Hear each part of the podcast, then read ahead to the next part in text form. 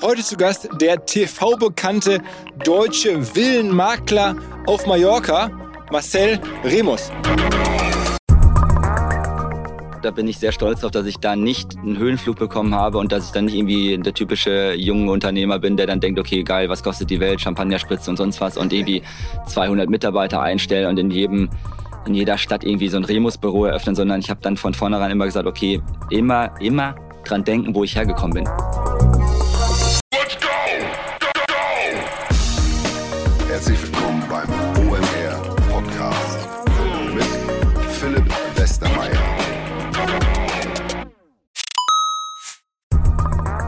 Weil die Kolleginnen und Kollegen von Instaffo, also der Jobplattform für den Tech- und Sales-Bereich, von der ich hier schon häufiger berichtet habe, mittlerweile bei uns doch groß engagiert sind hier im Podcast. Ihr hört immer wieder hoffentlich von Instaffo. Deswegen habe ich die Kollegen vor kurzem mal selber persönlich kennengelernt und war wirklich sehr angetan. Sie haben mir dazu erzählt, es gibt eine neue Finanzierungsrunde in die Firma. 10 Millionen werden da investiert. Das ganze Thema wird also immer relevanter. Daher nochmal hier mit Nachdruck der Hinweis. Wer Menschen sucht im Bereich Tech und Sales, denkt an Instaffo. Die haben da scheinbar wirklich eine neue magische Soße gefunden, wo sie über ihre Plattform ein automatisiertes Matchmaking zwischen Arbeitnehmer und Arbeitgeber ermöglichen und das ist im direkten Marktvergleich dreimal effektiver, was die Quote von Bewerbung zu Einstellung angeht. Hilft natürlich auch, dass sie bereits über 100.000 passende Talentprofile auf der Plattform haben und dass man sehr, sehr schnell ins Gespräch kommt. Innerhalb von 48 Stunden bewerben sich die ersten Talente bei den Arbeitgebern oder man kann sogar als Arbeitgeber einer vorselektierten Gruppe an Talenten aktiv eine Nachricht schicken oder sie zum Chatten einladen, um sich noch schneller kennenzulernen und zu prüfen, könnte das passen. Also nicht nur ich und die Geldgeber offensichtlich glauben an Instafo, sondern auch mittlerweile über 1800 Firmen, darunter O2,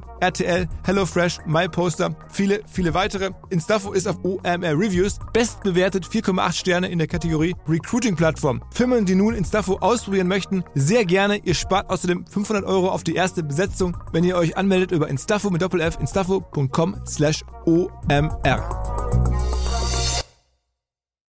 Zurück zum Podcast.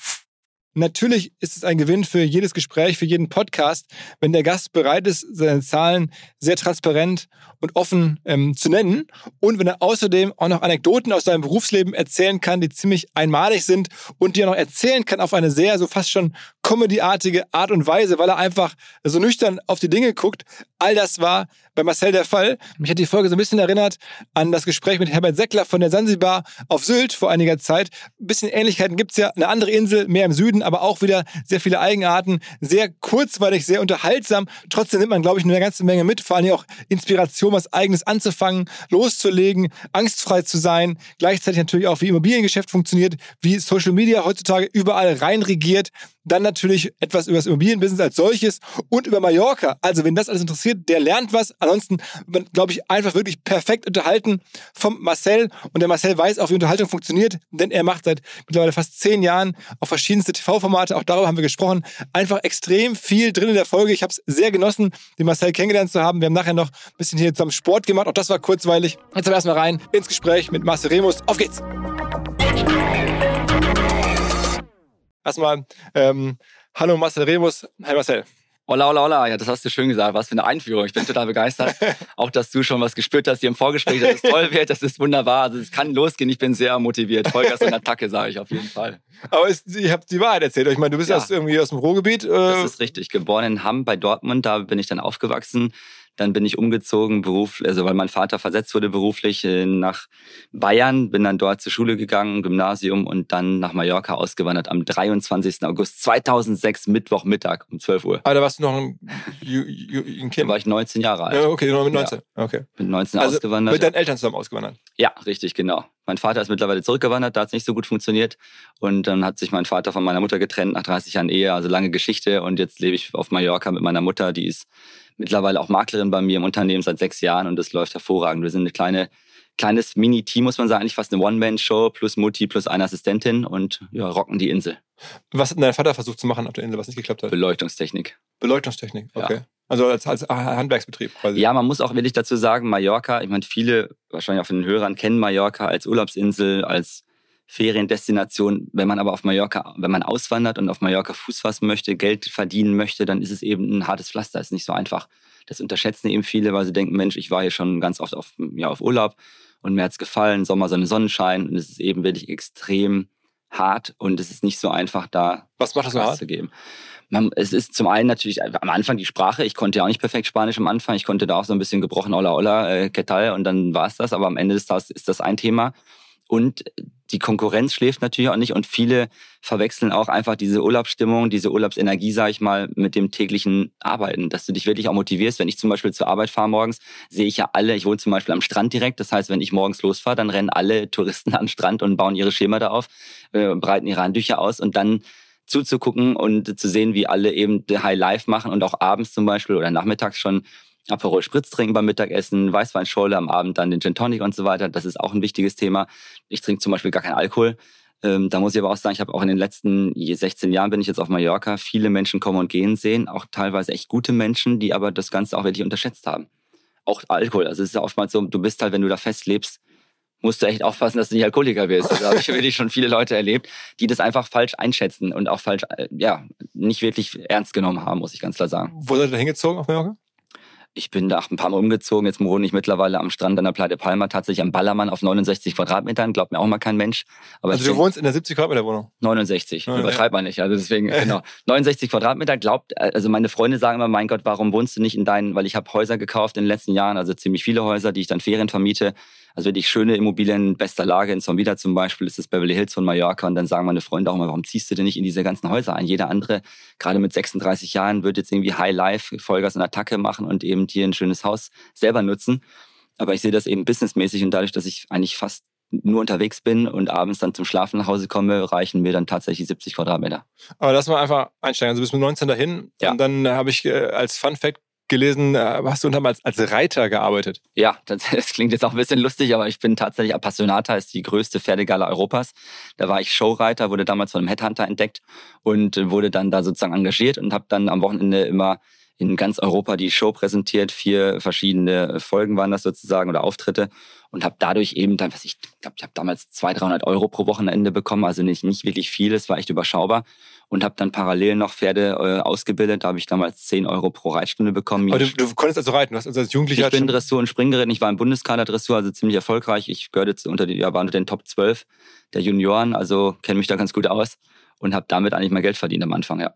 Und dann parallel noch ein Fernstudium gemacht, ähm, habe ich gelesen? International Business und Marketing, das habe ich aber dann abgebrochen, nachdem ich dann die erste fette Provision als Makler verdient habe, weil ich mir dann schon dachte, da war ich damals 19 Jahre oder 20 Jahre alt, da habe ich damals erste, den ersten großen Deal gemacht, 480.000 Euro Wohnung in Palma in der Altstadt an einen Mallorquiner verkauft. Ich weiß gar nicht, bis heute nicht, wie ich das geschafft habe. Auf jeden Fall war dann der erste große Scheck auf dem Tisch und dann habe ich mir gedacht, ich gehe jetzt kaufe ich mir das erste eigene Auto, ein Peugeot 107, also eine ganz kleine Schuhschachtel. War ganz stolz und habe mir dann überlegt, okay, jetzt verdiene ich schon mit 19, 20, 21 so viel Kohle, dass ich eigentlich jetzt gar nicht mehr weiter studieren muss, weil am Ende fragt dich als Makler eh keiner, was haben Sie denn eigentlich studiert? Und du wolltest dann immer schon Makler werden? Ich glaube, ich wäre in Deutschland nie Makler geworden, weil das jetzt auch vom Image nicht so der geilste Job ist, ehrlich gesagt. Aber auf Mallorca, was machst du auf Mallorca? Du kannst, warst du schon mal auf Mallorca? Ja, ja. Ja, also auf Mallorca kannst du entweder nur in der Tourismusbranche arbeiten, also Hotellerie, Restaurant. Das ist aber natürlich zeitlich sehr begrenzt, weil am Ende des Tages die Saison auch nur acht, neun Monate läuft. Oder du verkaufst Luxusjachten, aber von Technik habe ich keine Ahnung oder du verkaufst eben Immobilien. Und ich fand Architektur und Design und Häuser schon immer super spannend. Und, und mich dann die beworben. Idee nach Deutschland zurückzukehren? Dann Auf gar keinen Fall. Nee. Das kam für mich nicht in Frage. Da habe ich mir gedacht, ich reiß mir so den Arsch auf, dass ich das irgendwie schaffe, hier zu überleben. Und das habe ich dann gemacht. Und dann habe ich mit 19 Jahren, habe ich dann angefangen als Makler, bin bis heute, ja, das ist das Lustige eigentlich, das ist wirklich ein Fun Fact, weil ich bin bis heute kein gelernter Immobilienmakler. Das heißt, ich habe jetzt keine Ausbildung, ich habe auch keinen Maklerschein. Ich habe einfach nur mich damals in die Situation des Käufers versetzt und habe mir überlegt, wie würde ich gerne betreut werden wollen, wenn ich jetzt Käufer wäre. Aber wie bist denn du so als du junger Typ an Immobilien gekommen, die du verkaufen durftest? Ich habe Türklingen geputzt. Ich mache das nach wie vor heutzutage immer noch. Äh, Werde ich auch teilweise ausgelacht, aber das, ich nenne das Ganze auch Remus Business Jogging. Das heißt, ich renne durch die schönsten Straßen von Mallorca, klingel an den Häusern, sag Ola Ola, guten Tag, hier bin ich, Master Remus ich möchte gerne fragen, ob sie ihr Haus verkaufen wollen. Dann lachen die, dann sagen sie entweder nee oder ich habe auch tatsächlich schon Situationen gehabt, da war mal vor Jahren ein Österreicher, so ein, so ein 60-Jähriger, da habe ich geklingelt und hat gesagt, nee, jetzt im Moment noch nicht, aber wir melden uns auf jeden Fall, wenn wir verkaufen möchten, weil ich die Aktion, dass sie so rangehen an den Kunden gut finde und dass sie bei uns klingeln, finde ich toll. Ich behalte ihre, ihr Lifestyle-Magazin, also ich verteile dann immer mein Lifestyle-Magazin und Kontaktdaten, Flyer und so weiter, Akquisebrief. Und der hat dann sechs Jahre später angerufen. Das Haus habe ich dann in Verkauf bekommen und habe damit dann richtig Geld verdient. Also es hat sich gelohnt. Heißt, so ein, was, was war das für ein Haus? So ein Beispiel war? Das war ein 2 Millionen Euro Villa in Santa Ponsa im Südwesten von Mallorca und der hat sich dann daran erinnert, dass ich damals an seiner Tür geklingelt hatte und fand das ganz lustig und ganz cool, hat dann angerufen und ich habe es dann exklusiv in den Verkauf bekommen, was auch besonders was ist. ist. Was kann man, wenn man 2 Millionen Haus verkauft, was ist da für eine Maklerprovision drin? 5% plus Mehrwertsteuer, teilweise 6% je nach Verkäufer. Ah, lass mich kurz rechnen. Ähm, ich hatte eine 5 in Mathe, aber ist gut. Wie viel? 100.000 Euro. Ja, dafür kann man doch mal klingeln, oder nicht? okay. Und das, das, war dann wahrscheinlich auch in den letzten Jahren nicht so schwer, die zu verkaufen, weil es irgendwie, äh, sagen wir mal, Immobilien ist ja generell viel ja. passiert es ist, man muss ganz ehrlich sagen, es ist natürlich, die Konkurrenz ist, schläft nicht und ist echt hart. Wir haben über 1500 Makler auf Mallorca. Jeder verkauft da irgendwie Häuser und versucht sich da irgendwie diesen Job. Deswegen ist das natürlich nicht ganz so einfach. Aber wenn man eben alles anders macht als alle anderen, das ist so meine Philosophie seit Tag eins, also meine fünf A's. Und ich ziehe das wirklich auch durch und mache eben doch alles anders als alle anderen. Dann kommt man eben auch an Käufer und an Verkäufer und durch die Medienpräsenz, das hat natürlich auch geholfen und deswegen läuft das ganz gut. Also ich kann mich nicht beklagen, ich komme über die Runden. Lass dann, bevor wir jetzt sozusagen äh, die aktuelle Situation besprechen, einmal, also du hast dann angefangen mit 1920, jetzt bist du 36. Ja. Also insofern ist es ja schon irgendwie auch lange Jahre dazwischen. Äh, wie war denn der Aufstieg? Also du hast dann durch, durch Türklinken äh, putzen immer mehr erstmal Wohnungen reinbekommen oder auch sofort große Villen oder war das, war es dann, wie war denn so die Umsatzentwicklung? Beschreib mal so ein bisschen so den, den, Aufstieg von, von damals bis heute. Also am Anfang natürlich erstmal Wohnungen, weil man ja auch nicht wusste, was, was nimmt man jetzt überhaupt ins Portfolio und man hat das nicht so wirklich, man hat sich dann nicht so richtig fokussiert, aber da muss ich ganz ehrlich sagen, habe ich relativ schnell rausgefiltert, dass ich mich eigentlich nur auf Immobilien ab zwei Millionen Euro spezialisiert habe. Natürlich machst du zum einen natürlich auch mehr Geld, wenn du was Fettes verkaufst für 10 Millionen. Ich habe zum Beispiel gestern äh, wieder sehr erfreulich, gestern konnten wir einen Deal abschließen für 10,9 Millionen Euro. Dann wow. ein Haus in Santa Ponsa an einen deutschen Kunden, der das äh, gekauft hat. Also das ist natürlich was Geiles, aber ich habe dann auch gleich gesagt. Also für dich dann, dann nochmal so eine halbe Million zahlt? Ja, genau. Ein oh, bisschen mehr sogar. Ja, vielen Dank. Kleiner Exit. Ich lade dich auf eine Fanta ein heute Abend. Kleiner Exit, genau. Ähm, ja, und das ist dann, ich habe dann gesagt, Mensch, es gibt so viele Makler, du musst irgendwie die Nische abdecken. Und ich habe dann gesagt, ich mache jetzt nur, und das war 2009, mitten in der Weltwirtschaftskrise, ich mache nur Luxusimmobilien ab zwei Millionen Euro. Also völlig verrückt eigentlich. Mit 23 Jahren habe ich mich selbstständig gemacht habe den Fokus wirklich auf Luxus gelegt, habe gesagt, ich nehme auch nur das ins Portfolio, worin ich auch selbst einziehen würde. Also habe da auch wirklich eine Auswahl getroffen bei der, bei der Portfolioerstellung, also die Häuser, die ich anbiete und ins Portfolio aufgenommen habe. Und diese fünf A's, diese Firmenphilosophie, diesen roten Faden, den ich mir dann sozusagen zurechtgelegt habe und das so dem Ganzen nachgegangen bin, das ist eben was, wo ich sage, wir hatten zum Beispiel das Büro nicht in der Toplage, sondern ich hatte ja auch gar keine Kohle für die Toplage. Toplage auf Mallorca für das Büro liegt ungefähr zwischen 5.000 und 15.000 Euro. Hatte ich ja gar nicht mit 23. Ich habe mir das damals genauso ausgerechnet. Ich hatte die Kohle zum Überleben für fünf Monate ich habe einen gebrauchten X3 gekauft, ich habe die Sekretärin von der Konkurrenz abgeworben und habe dann mein Büroladen, also mein Ladenlokal angemietet. Das hat mit Nebenkosten 1,5 gekostet im Monat. Also überschaubar. Und da habe ich mir überlegt, okay, wenn ich jetzt im Jahr ein Haus verkaufe, ein einziges Haus, in 365 Tagen werde ich ja wohl schaffen, an den Mann oder an die Frau zu bringen, dann habe ich die Kosten schon gedeckt. Und wenn ich sogar schaffe, das zweite Haus zu verkaufen im Jahr, dann habe ich schon Geld verdient. Und das war so die Rechnung, zwei Häuser im Jahr zu drehen. Und ich habe letztes Jahr, 2022, konnte ich 27 Immobilien verkaufen mit einem Durchschnittsverkaufspreis von 5,2 Millionen Euro. Also das hat sich dann, glaube ich, ganz gut entwickelt. Jetzt muss ich mal kurz den Rechner rausholen. Du kennst mich ja irgendwie, das ist irgendwie sofort ein bisschen Mathe dabei äh, für die Hörer als, als Serviceleistung. Äh, Sekunde, äh, 27 mal 5,2, also 140 Millionen ja. ähm, äh, Transaktionsvolumen. Transaktionsvolumen und dann darauf irgendwie die 5 Prozent. Ja. Ähm, mein Gott, du bist aber auch ein Rechner. Sieben Millionen, ja. Ja, wie ein Fußballstar, hätte ich was gesagt. Ja, ja, ja. Und die Kostenbasis ist wahrscheinlich jetzt auch nicht groß gewachsen. Ja, das ist wirklich, das ist, muss ich echt sagen, da bin ich sehr stolz drauf, dass ich da nicht einen Höhenflug bekommen habe und dass ich dann nicht irgendwie der typische junge Unternehmer bin, der dann denkt, okay, geil, was kostet die Welt, Champagnerspritze und sonst was und irgendwie 200 Mitarbeiter einstellen und in jedem, in jeder Stadt irgendwie so ein Remus-Büro eröffnen, sondern ich habe dann von vornherein immer gesagt, okay, immer, immer dran denken, wo ich hergekommen bin. Ich, hab, ich werde das immer und reibe mir das immer selbst so ein bisschen unter die Nase, dass ich früher für fucking 10 Euro Reitunterricht gegeben habe. Eine ganze Stunde bei Arschkälte, minus 10 Grad, damals in Nürnberg zum Beispiel. Minus Steuern, ich habe auch schön brav meine Steuern bezahlt, damals schon. Sondern blieben mir, was ich, 6,80 Euro übrig für eine ganze Stunde. Das heißt, egal ob ich jetzt 7 Millionen im Jahr umsetze oder irgendwie, was ich für 140 Millionen Transaktionsvolumen Häuser an den Mann oder an die Frau bringe oder vermarkte, trotzdem weiß ich halt, wie hart es ist, am Ende versteuert 100 Euro auf dem Tisch liegen zu haben. Deswegen wirst du mich jetzt nie, klar, kaufe ich mir auch Luxusklamotten und ich wohne ganz schön und ich habe ein geiles Auto und so weiter. Aber, aber wohnen ganz schön, hast du gerade gesagt, 70 Quadratmeter. Ja, aber die sind ja schön, die 70 Quadratmeter. Okay, okay, ich wohne ja trotzdem gut. Also, ähm, und investiere mein Geld ja auch in Immobilien, logischerweise. Aber deswegen wirst du mich jetzt nie irgendwie erleben, dass ich jetzt komplett über die Stränge schlage weil hm. ich halt weiß, wie hart es ist, wirklich Geld zu verdienen. Und ich weiß auch, wie scheiße es sein kann, wenn eben der Kühlschrank mal leer ist. Und die ersten Jahre als Makler, aber du warst immer selbstständig, du hast nie, nie angestellt. Ich war am Anfang im Angestelltenverhältnis und habe dann als 19-Jähriger, das war eigentlich auch eine ganz coole Nummer, mit 19 Jahren, obwohl ich ja gar keine Ahnung hatte, habe ich direkt im ersten Jahr 10 Immobilien verkauft.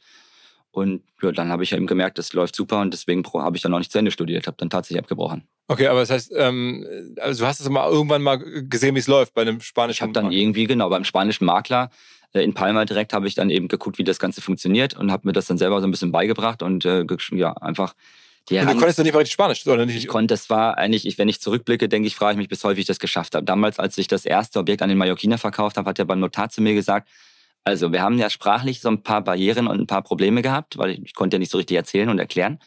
Aber er sagt, er hat jetzt diese Wohnung gekauft in der Altstadt von Palma für 480, also fast eine halbe Million, weil ich so euphorisch war, in der Sprache, wie auch immer. Ich habe dem das halt gezeigt und er war so begeistert von dieser Immobilie, dass er sich gesagt hat, wenn der Junge, der mir das jetzt hier zeigt, so begeistert ist, dann kaufe ich das. Dann kann das nicht so schlecht sein. Und dann musste ich echt lachen, weil ich das so geil fand, dass der dann selber eigentlich aus der Emotion heraus gesagt hat, ich kaufe das jetzt, weil das ist eigentlich ganz gut, was der da sagt. Ich verstehe zwar nicht alles, aber wir kaufen das Ganze mal jetzt hier, okay. Und dann habe ich mir dadurch dann eben von der ersten Provision mein kleines Auto gekauft. Ja, war ich ganz stolz. Und dann die ersten Jahre, da war es dann so, dass du dann tatsächlich zwei, drei Immobilien im Jahr gedreht hast oder war das auch sofort immer 10, 20 es Stück? Es waren im ersten Jahr habe ich direkt 10 Immobilien verkauft, ja, mit 19 Jahren. Also es ging dann schon echt ganz gut los. Und das war dann auch kontinuierlich alle Jahre, also angefangen hast du das gerade in der Finanzkrise, also ja. in 8, 9, das heißt in den Jahren bis heute immer so das ist so der Schnitt, so 10, 20 Immobilien? Also am Anfang 2009, Weltwirtschaftskrise, hat natürlich erstmal jeder, selbst meine Eltern, selbst meine Mutter hat gesagt, bleib doch lieber da schön bei dem Makler fest angestellt. Und auch wenn man da kein Festgehalt bekommt, sondern alles nur auf Provisionsbasis war, trotzdem verdient man ja sein Geld da und man weiß, was man hat. Und ich wollte eigentlich immer mehr. Also ich wollte auch mein eigener Boss sein und ich hatte auch ganz andere Vorstellungen, was Marketing angeht. Also man sieht ja, wie ich das jetzt so aufgezogen habe. Und das kannst du natürlich nicht als, Selbst also als Angestellter machen, das kannst du ja nur als Selbstständiger machen. Und so richtig den Durchbruch, sage ich mal, hatte, ich eigentlich damals mit Mieten, Kaufen, Wohnen. Da habe ich 107 Folgen bei Vox gedreht. Und da war natürlich dann so der Fokus drauf, okay, das ist der Mallorca-Makler und deswegen, da ging es natürlich dann richtig los. Wie haben die dich gefunden? Die haben mich mal, ich habe früher, äh, also angefangen bei RTL mit Explosive Weekends, samstagsabends lief das mit Nasan Eckes, kurz vor DSTS, also eine Wahnsinnsreichweite und äh, Publikum. Und da haben die mich begleitet quasi als jüngsten Makler auf Mallorca. Aber wie, also wie kam das Fernsehen? Das, kam, das Fernsehen kam, weil ich eine Freundin habe, die arbeitet bei NTV Deluxe in der Redaktion und hat gesagt, Mensch, du bist so bekloppt und verrückt und anders. Und dann machst du dich auch noch selbstständig jetzt mitten inmitten der Weltwirtschaftskrise auf Mallorca, der deutschen Lieblings- oder liebsten Ferieninsel. Das müssten wir eigentlich mal vorschlagen beim Fernsehsender. Dann hat die das irgendwie bei Goodbye Deutschland mal vorgestellt, aber dann kam plötzlich RTL um die Ecke und dann haben die das gedreht und gefilmt und präsentiert und gezeigt. Und dann ging es eigentlich echt los, weil dann natürlich die Zuschauer irgendwie auch wissen wollten, wie geht's denn weiter? Wandert der jetzt wieder zurück und fällt komplett auf die Schnauze oder geht's bei dem voran? Und Gott sei Dank äh, ging es voran, ja. Das heißt, du warst auch schon, wann war das der erste Kontakt mit dem Fernsehen? Ach, im Fernsehen war ich, glaube ich, das erste Mal 2010. Also schon ewig, 13 Jahre schon. Okay, das heißt, also deine ganze Karriere ist auch dadurch gewachsen, dass du immer in Deutschland Fernsehpräsenz hattest. Ja, also ich habe auch wirklich viele Leute. Ich habe jetzt mein eigenes Fernsehformat. Der Mallorca-Makler läuft gerade im Streaming bei RTL Plus mit acht Folgen. Ich habe so viele Menschen, die mir jetzt gerade aktuell schreiben, wenn sie die Serie gucken, dass sie mir schon seit Tag eins quasi folgen. Also vor 13 Jahren haben sie auf Facebook angefangen, mir zu folgen und zu gucken, wie ich mich so entwickelt habe. Und das finde ich ja total nett, dass die Leute da so ein so ein Interesse haben. Also erzähl mal so, welche Formate das, das Einstiegsformat war. Also Dschungelcamp habe ich noch nicht gemacht. Ja, okay, aber also e- explosiv war am Anfang, hast du gesagt. Explosiv am Samstagabend war am Anfang. Dann, Dann habe ich Mieten, Kaufen, Wohnen. Mieten, Kaufen, Wohnen 107 Folgen gemacht. Dann habe ich, was ich 35 Folgen Abenteuerleben auf Kabel 1 gemacht, immer rund ums Thema Luxusimmobilien. Dann habe ich, was ich 15 Folgen NTV Deluxe gemacht, immer rund ums Thema Lifestyle-Kunden und Luxuskunden und so weiter. Dann habe ich jetzt eine eigene Serie gemacht äh, mit acht Folgen für RTL Plus, der Mallorca-Makler. Dann habe ich Reich und Herzlich gemacht, ein sehr emotionales Format, wo dann eben jemand, wo ich dann so quasi undercover, so ein bisschen wie Undercover-Boss, bin ich halt eingetaucht in verschiedene äh, ja, Wohltätigkeitsorganisationen und habe dann, was ich, Menschen auf der Straße geholfen oder eben in verschiedene Einrichtungen mitgewirkt und habe die dann am Ende eben überrascht und habe dann was gespendet und das waren halt auch, ja, war, war, eine, war eine Wahnsinnserfahrung, muss ich sagen, sehr emotional und habe verschiedene Formate schon gemacht, aber immer Fokus auf mein Business. Aber du bist jetzt nicht selber Produzent gewesen, sondern immer sozusagen Protagonist in einer Produktionsfirma von anderen Leuten. Genau, richtig. Und jetzt bei der letzten, bei der eigenen Format, habe ich eben dann auch ja, die Möglichkeit mitzureden, mitzusprechen, so ein bisschen als Producer auch zu wirken, dass man eben genau entscheidet, was wird gezeigt und was macht man da und was für Ideen gibt es und was für Sachen werden gezeigt, ja. Und wie entscheidend war jetzt diese Fernsehpräsenz für deinen Erfolg? Also war das jetzt sozusagen, wäre das ohne das gar nicht möglich gewesen? Oder sagst du, das war ganz nett und hat noch ein paar extra Transaktionen ermöglicht? Oder sagst du, ähm, äh, weiß ich nicht, die Hälfte, beschreib mal so ein bisschen den Impact. Also ja und nein. Ich, also ich sag mal, mein, mein Lieblingssatz dazu ist eigentlich, wer nicht auffällt, der fällt weg. Bedeutet ja, wer nicht auffällt, der fällt weg. Wenn du natürlich bei 1500 Maklern und deiner Wahnsinnskonkurrenz gar nicht wahrgenommen wirst und eigentlich die Reichweite gar nicht hast, weil die Leute dich gar nicht kennen und gar nicht auf dich kommen oder auf deine Web, auf deiner Website landen, dann kannst du natürlich auch nichts umsetzen und nichts verkaufen. Trotzdem muss ich sagen, nach 13 Jahren Fernsehpräsenz ist mir halt wirklich jedes Mal wichtig gewesen, dass ich nicht irgendwas mache. Ich hatte ja auch Angebote von, was ich Bachelor und was ich, was ich alles machen sollte. Alles abgelehnt damals, weil ich gesagt habe, ich mache, wenn ich was im Fernsehen mache oder mit den Medien, dann immer nur Fokus auf mein Geschäft und mein Business. Um die Frage zu beantworten, würde ich ganz klar sagen, dass es ja, das ist eine Unterstützung ohne Ende gewesen, weil was ich, wenn ich jetzt am Flughafen rumlaufe oder durch Palma laufe, dann erkennen mich ja die Menschen mittlerweile schon. Und das als Immobilienmakler, da muss ich ja selber lachen, weil ich bin ja eigentlich nur, bin ja nur Malle-Makler und dass dann die Leute ein Foto machen, oder jetzt, wo ich auf der Wiesen war, dass die dann da irgendwie 20 Leute angelaufen kommen und wollen Bilder mitmachen, kann ich ja gar nicht glauben, weil das ist ja für mich irgendwie völlig verrückt. Ich wäre kein Schauspieler oder kein, kein äh, Justin Bieber oder kein Star oder was. Also deswegen, ja, sehr lustig, aber klar, das hat natürlich schon gepusht ohne Ende. Also das heißt, du sagst eigentlich ohne Fernsehen gar nicht möglich, so eine Karriere? Möglich schon, glaube ich, aber die Reichweite und die Bekanntheit wäre ohne Medien nicht so aufzubauen. Nee. Und wenn man sich heute anguckt, wie du agierst, dann hast du Instagram so 140.000 Follower und das Prinzip ist, du kriegst eine neue Immobilie exklusiv rein, dann postest du die da auch und bietest ja. sie da quasi an. Entdecken dann auch viele Leute sozusagen über deine eigenen Reichweite, also über Instagram sozusagen Objekte und kaufen hier? Ja, und das ist echt krass und da bin ich auch mächtig stolz mittlerweile, weil boah, ich habe so viel Gegenwind bekommen am Anfang, weil ich schon immer diese Wege gegangen bin oder andere Wege gegangen bin und versucht habe, mich anders zu präsentieren und eben raus aus diesem langweiligen Makler-Business und diesem verstaubten Dasein, Makler-Dasein. Ich habe gesagt, Mensch, Social Media ist super spannend, interessant. Ich war damals der jüngste oder einer der jüngsten selbstständigen Makler, als das alles losging mit Facebook und Instagram, auch mit YouTube und so weiter. Ich mache zum Beispiel so aller Mieten kaufen, wohnen, komplette Haustouren auf YouTube, hat teilweise eine Reichweite von 300.000 Klicks. Und das Lustige ist, will ich in Corona-Zeiten zum Beispiel, als alle eingeschlossen waren, und kein anderer solche Touren gemacht hat, außer, außer mein Kameramann Kevin und ich, ist das natürlich komplett durch die Decke gegangen, weil alle noch so reichen Menschen, egal ob reich oder nicht reich, saßen zu Hause und haben sich überlegt, doch, jetzt gucken wir uns mal einfach schöne Buden auf Mallorca an bei YouTube beim Remus. Und das hat echt funktioniert. Und als dann alle wieder reisen durften, sind sie dann zu mir gekommen und haben gesagt, das Haus haben wir schon dreimal, ach, mein Mann hat sich das schon fünfmal angeguckt auf YouTube. sie können eigentlich einmal gut durchgehen mit meiner Familie, aber eigentlich kaufen wir das Haus. Wir kennen schon jede Kleinigkeit und jede Einzelheit aus dem Video. Also das war natürlich echt so ein Schub. Und was haben die Makler früher geschimpft, gegen mich geschossen, will ich bei den Eigentümern haben gesagt, also sie wollen doch als Verkäufer ihrer 10 Millionen Euro Villa den Remus nicht beauftragen, denn der postet ihre Villa auf diesem komischen Instagram. Und ich meine ganz ehrlich, aber ein reicher Kunde für, mit 10 Millionen Budget, der guckt doch kein Instagram, der hat doch gar kein Social Media, ist ja total unseriös. Und was musste ich mich da immer behaupten und dagegen schießen, dagegen reden, weil die Maklerkollegen eben willig echt neidisch und blöd waren. Also blöd ist jetzt noch nett ausgedrückt. Und was jetzt, wenn ich mich umgucke, dann macht jeder seine Reels und jeder macht seine YouTube-Stories und jeder macht seinen Kram da und äh, am Ende kopieren sie das jetzt alles und fangen jetzt auch an, irgendwelche Haustouren zu machen. Das finde ich halt lustig, weil sie früher noch dagegen ge geredet haben. Also deswegen hat sich das auch alles komplett anders entwickelt. Nutzt du generell noch irgendwelche äh, Anzeigenportale, also jetzt nee. ein Immo-Scout? Oder also ich mache da gar nichts mehr. Ich, hab, ich mache auch keinen Google AdWords und so weiter. Ich mache rein wirklich nur noch mein eigenes Social Media, weil ich auch da sagen kann, die Reichweite ist mittlerweile so krass und so, so positiv und auch so gut von den Followern dass jeder zweite, und das ist echt interessant, jeder zweite Käufer, gerade in dem Segment, kommt über Instagram. Beispielsweise der Kunde, der jetzt gestern zugeschlagen hat für fast 11 Millionen Euro, die Villa in Santa Ponsa, der hat mir dann gesagt, er war im Vorfeld mit anderen Maklern, die gängigen Namen so unterwegs und hat dann aber mein Social Media gefunden, also meinen Instagram-Kanal gefunden, hat mich dann kontaktiert und die haben jetzt bei mir abgeschlossen. Also ich das heißt, das diese super. Villa hattest du ja nicht exklusiv, sondern die hatten mehrere Makler in der Vermarktung. Das ist leider das Riesendrama auf Mallorca und zwar gibt es eben nicht diese Exklusivität, die man aus Deutschland kennt, dass du als Verkäufer einen einzigen Makler damit beauftragst, das Haus zu verkaufen, sondern das Haus, was ich zum Beispiel gestern jetzt abgeschlossen habe, das ist tatsächlich bei, ich würde sagen, 20 verschiedenen Immobilienmaklern im Angebot. Okay, aber ist doch für dich eigentlich ganz gut. So kommst du an mehr Supply, also mehr Angebot und du bist der Einzige mit den ganzen großen Reichweiten. Also ist doch besser, als wenn dann andere Makler dir das exklusiv wegnehmen und dann kannst du es gar nicht posten. Ja, schöner wäre es natürlich, wenn mir die Eigentümer, wenn die Leute checken, dass ich eh der beste Verkäufer bin ja, okay, und das sowieso dann direkt geben würden. Klar, du hast jetzt nicht Unrecht, das ist schon richtig, was du sagst. Du hast natürlich ein größeres Angebot und wenn du natürlich dann wirklich diese krasse Reichweite hast, dann kommen die Kunden natürlich schneller zu mir das funktioniert schon ganz gut. Da bin ich auch echt äh, happy, dass es so läuft, ja. Wie viele von deinen Käufern sind denn Deutsche? 99,9, ja, ja, doch, 90 Prozent. Ich hatte einen, was ich, ein oder zwei Polen letztes Jahr dabei.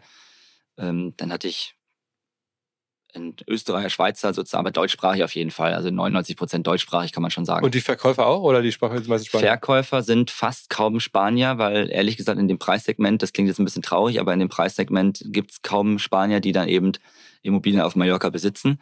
Aber die meisten sind dann tatsächlich auch Deutsch, Österreich, Schweiz. Das heißt, du, eigentlich ist es ein deutsches Geschäft auf Spanien. Sozusagen, ja. du handelst das durch äh, von zwischen, zwischen genau, verschiedenen richtig. deutschen Parteien. Ja, ist auch so. Am Ende des Tages sind auf Mallorca die meisten Käufer sind deutschsprachig.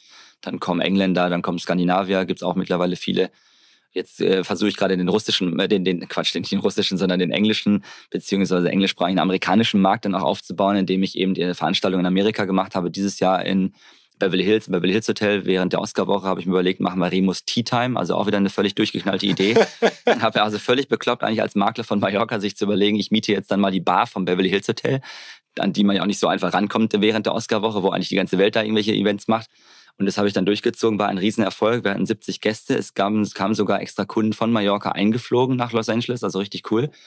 Ein paar Hollywood-Gäste, ein paar ganz gute Kontakte eingeladen und das war echt ein Erfolg. Und auch Liz Hurley, da habe ich gesehen. Da waren wirklich viele, da waren also wirklich tolle Namen und äh, Hollywood-Ikonen, muss man echt sagen. Liz wie, wie kommst du an die ran? Wie, wie warst du gebucht? Oder? Nee, Liz Hurley zum Beispiel kenne ich ganz, also Liz Hurley habe ich kennengelernt über einen, einen, ganz guten Kumpel. Der ist der beste Freund von Liz Hurley und die habe ich kennengelernt auf dem Cannes Film Festival vor neun, vor neun oder zehn Jahren schon. Und ich habe immer gesagt, Mensch, irgendwann, Elizabeth, please come to my Lifestyle Night. Marcel Remus Lifestyle Night mache ich ja einmal im Jahr. Das ist meine große Party, Sommerparty, um einfach meinen Kunden Danke zu sagen, dass sie eben bei mir kaufen und nicht. Die machst du in Palma? Die mache ich auf Mallorca in Palma, genau, richtig. Kannst du kommen, schreib schon mal auf 1. August nächstes Jahr.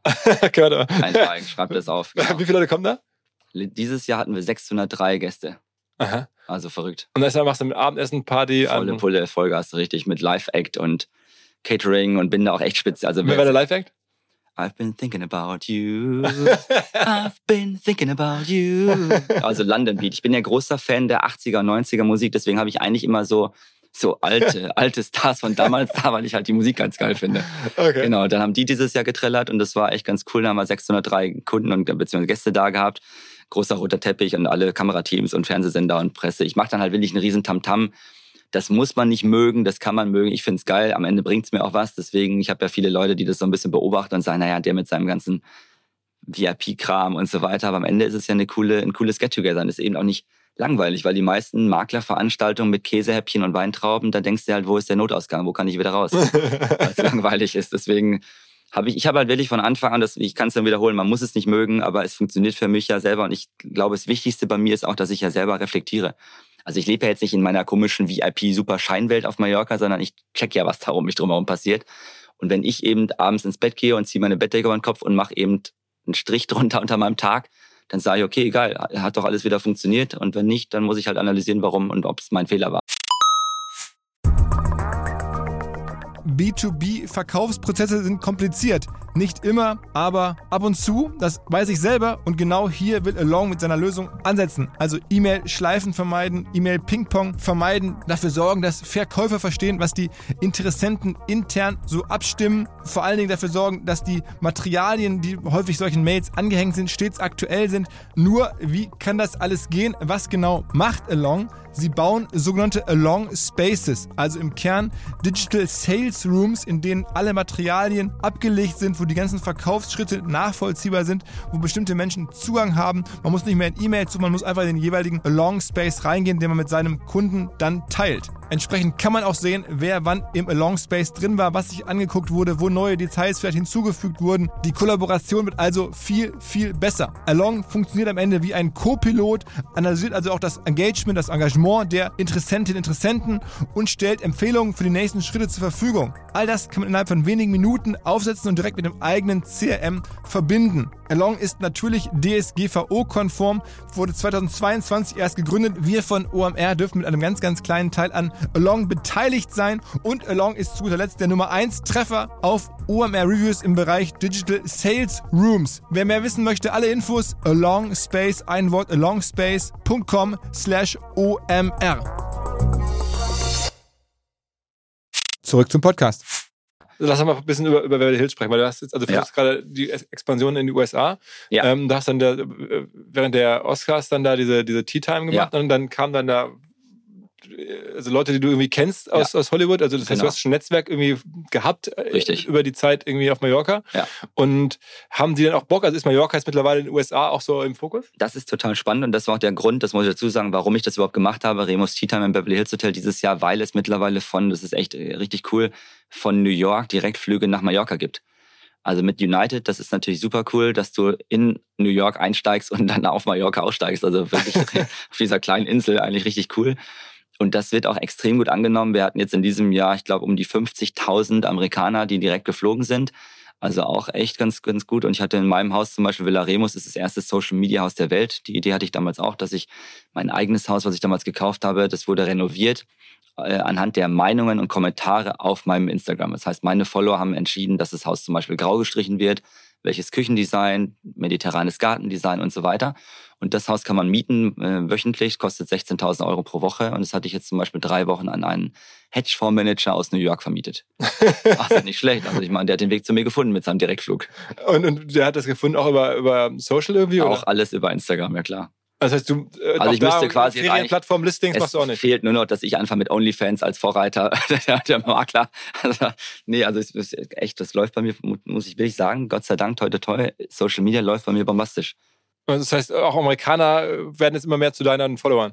Richtig, Amerikaner. Und ich hatte auch einige ganz gute Kunden aus Amerika, mit denen ich besichtigt habe, die dann, das ist natürlich auch krass, die haben natürlich eine ganz andere äh, Wertschätzung oder auch ein ganz anderes Budget. Dann hatte ich zum Beispiel einen Kunden auch aus New York, der hat sich dann ein Haus für 15 Millionen Euro angeguckt und sagt er, what's the price? Sag ich ja 15 Million Euro und sagt er, what?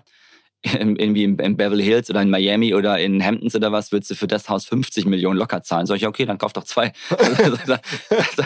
das, war, das war halt echt ganz geil, weil das, ja, eine lustige Situation, da musste der selber lachen, als ich dann sage, okay, uh, today is happy hour, you can get two for one.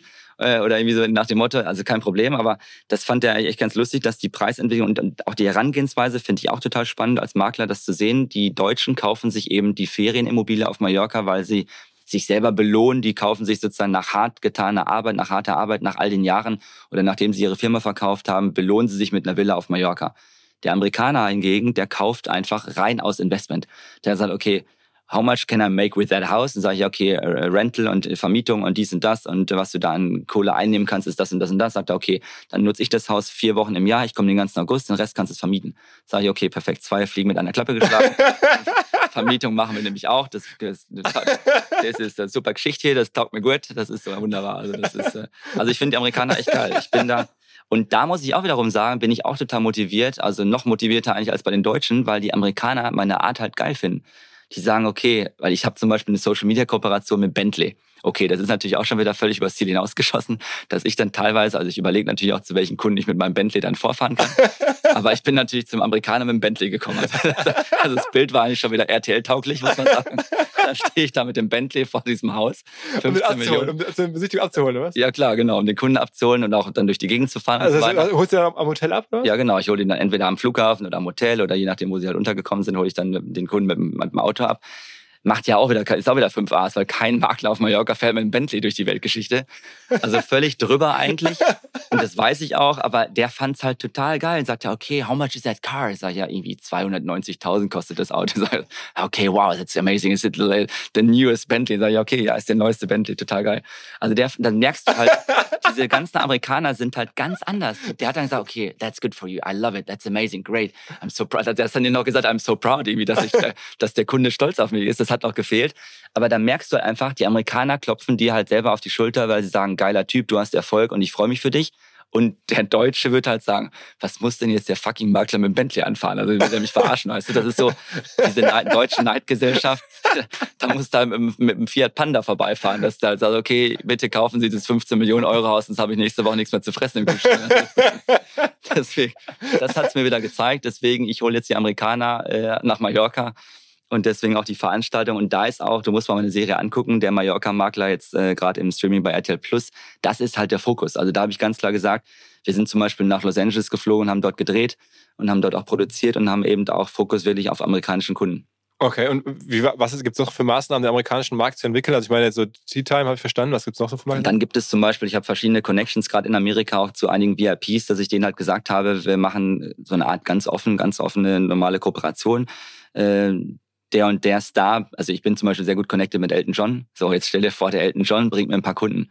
So, und dann habe ich auch ganz klar gesagt, David Furnish ist der Mann, äh, mit dem habe ich da gesprochen. Wenn ihr mir Kunden vermittelt und so weiter, dann können wir gerne, zahle ich gerne eine Provision. Also. Aber braucht Elton John eine Provision? Nein, aber das ist, ja, aber das macht man dann anders. Dann sagt man, okay, Elton John hat eine Stiftung, also eine Elton John äh, AIDS Foundation, eine Charity-Veranstaltung macht er einmal im Jahr.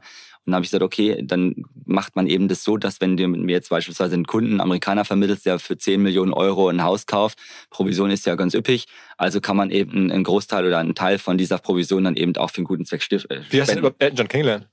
Elton John habe ich kennengelernt äh, auf, auch auf einer Veranstaltung und äh, unterstütze auch die Charity schon seit Jahren. Und das muss ich ganz ehrlich sagen, ich finde ich super, weil der hat mir beispielsweise für mein eigenes Lifestyle-Magazin, auch Liz Hurley zum Beispiel, haben mir beide ähm, Interviews geschickt, die ich dann drucken konnte, kostenlos. Liz Hurley hat mir direkt mal ihre Fotos von der neuesten Bademoden-Kollektion geschickt. Also hatte ich die halbnackte Liz Hurley auf meinem ersten Cover drauf. Das war auch ganz gut.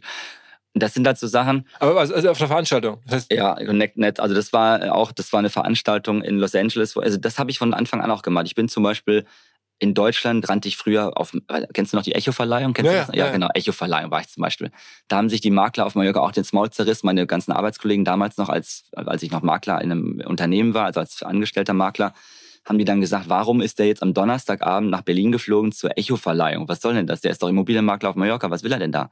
So, und ich bin zurückgekommen und ich quatsch halt auch die Leute mal alle zu und voll und sonst was und äh, bin ja nicht auf den Mund gefallen und habe dann da tatsächlich auch einen Produzenten kennengelernt, einen Musikproduzenten, der eine Immobilie in Andratsch, in Port Andratsch, also im Südwesten von Mallorca besitzt. Und der hat gesagt, du, ich kann mir vorstellen, das Haus zu verkaufen, weil er hat so viel zu tun und eigentlich möchte er äh, nach Amerika rauswandern wegen, äh, wegen Musikproduktion und so weiter und hat mir dann das Haus tatsächlich in Verkauf gegeben. Und dann kam ich eben zurück und habe gesagt, so, ich habe ein neues Listing, also eine neue Immobilie bekommen, und zwar auf der Echo-Verleihung kennengelernt, exklusiv und das verkaufen wir jetzt. Also das hat halt bei mir immer funktioniert, aber ich bin noch, als ich mich selbstständig gemacht habe, hatte ich ja nichts im Kühlschrank. Also ich habe ja wirklich kaum Geld verdient am Anfang, außer meinen Reitunterricht, den ich da gegeben habe. Also habe ich mir überlegt, jeden Abend gab es ja in Palma irgendeine Veranstaltung. Sonnenbrillen, Ladeneröffnung, Galerie, Kunstausstellung, irgendwas. Es gab ja immer was zu essen, es gab ja immer Catering. Also bin ich immer abends dann reingegangen, weil mein Kühlschrank war leer. Ich habe mich da schon durchgefressen und habe jedem meine Visitenkarte gegeben. Egal, ob er es wollte oder nicht. Ich habe gesagt, hier, ich bin ein neuer Makler, habe mich gerade selbstständig gemacht. Wenn du jemanden kennst, irgendeinen José Miguel Antonio oder sonst wen, der sein Haus, seine Finca verkaufen will, dann hier ist meine Karte, ruft mich an. So, und das habe ich halt wirklich penetrant, also nicht, nicht so penetrant, dass man jetzt irgendwie die Leute genervt hat, sondern immer halt mit dem Fingerspitzengefühl, dass es für die Leute dann immer trotzdem noch angenehm war. Habe gesagt, hier, ich bin jetzt neu auf Mallorca, bin der Makler hier und wenn du was brauchst, sag mir Bescheid. Was sind denn die besten Ecken auf Mallorca? Die besten Ecken ist tatsächlich Südwesten von Mallorca, Son Vida zum Beispiel, nördlich von, von Palma ist das Beverly Hills von Mallorca mit tollen großen Grundstücken, sehr edlen Häusern. Dann hast du zum Beispiel Beninat, Santa Ponsa, Port Andrasch, funktioniert extrem gut. Oder wenn du sagst, du möchtest eine Finca, dann würde ich empfehlen Santa Maria oder Alaro, ist eigentlich ganz schön, ja. Okay, es gibt auch so eine Gegend, also so der, der Hamburger Hügel habe ich mal gehört. Hamburger Hügel gibt's auch, ja. Also was wenn du was kaufen mal? möchtest, ja, das ist in der Richtung, Richtung Santani ist das.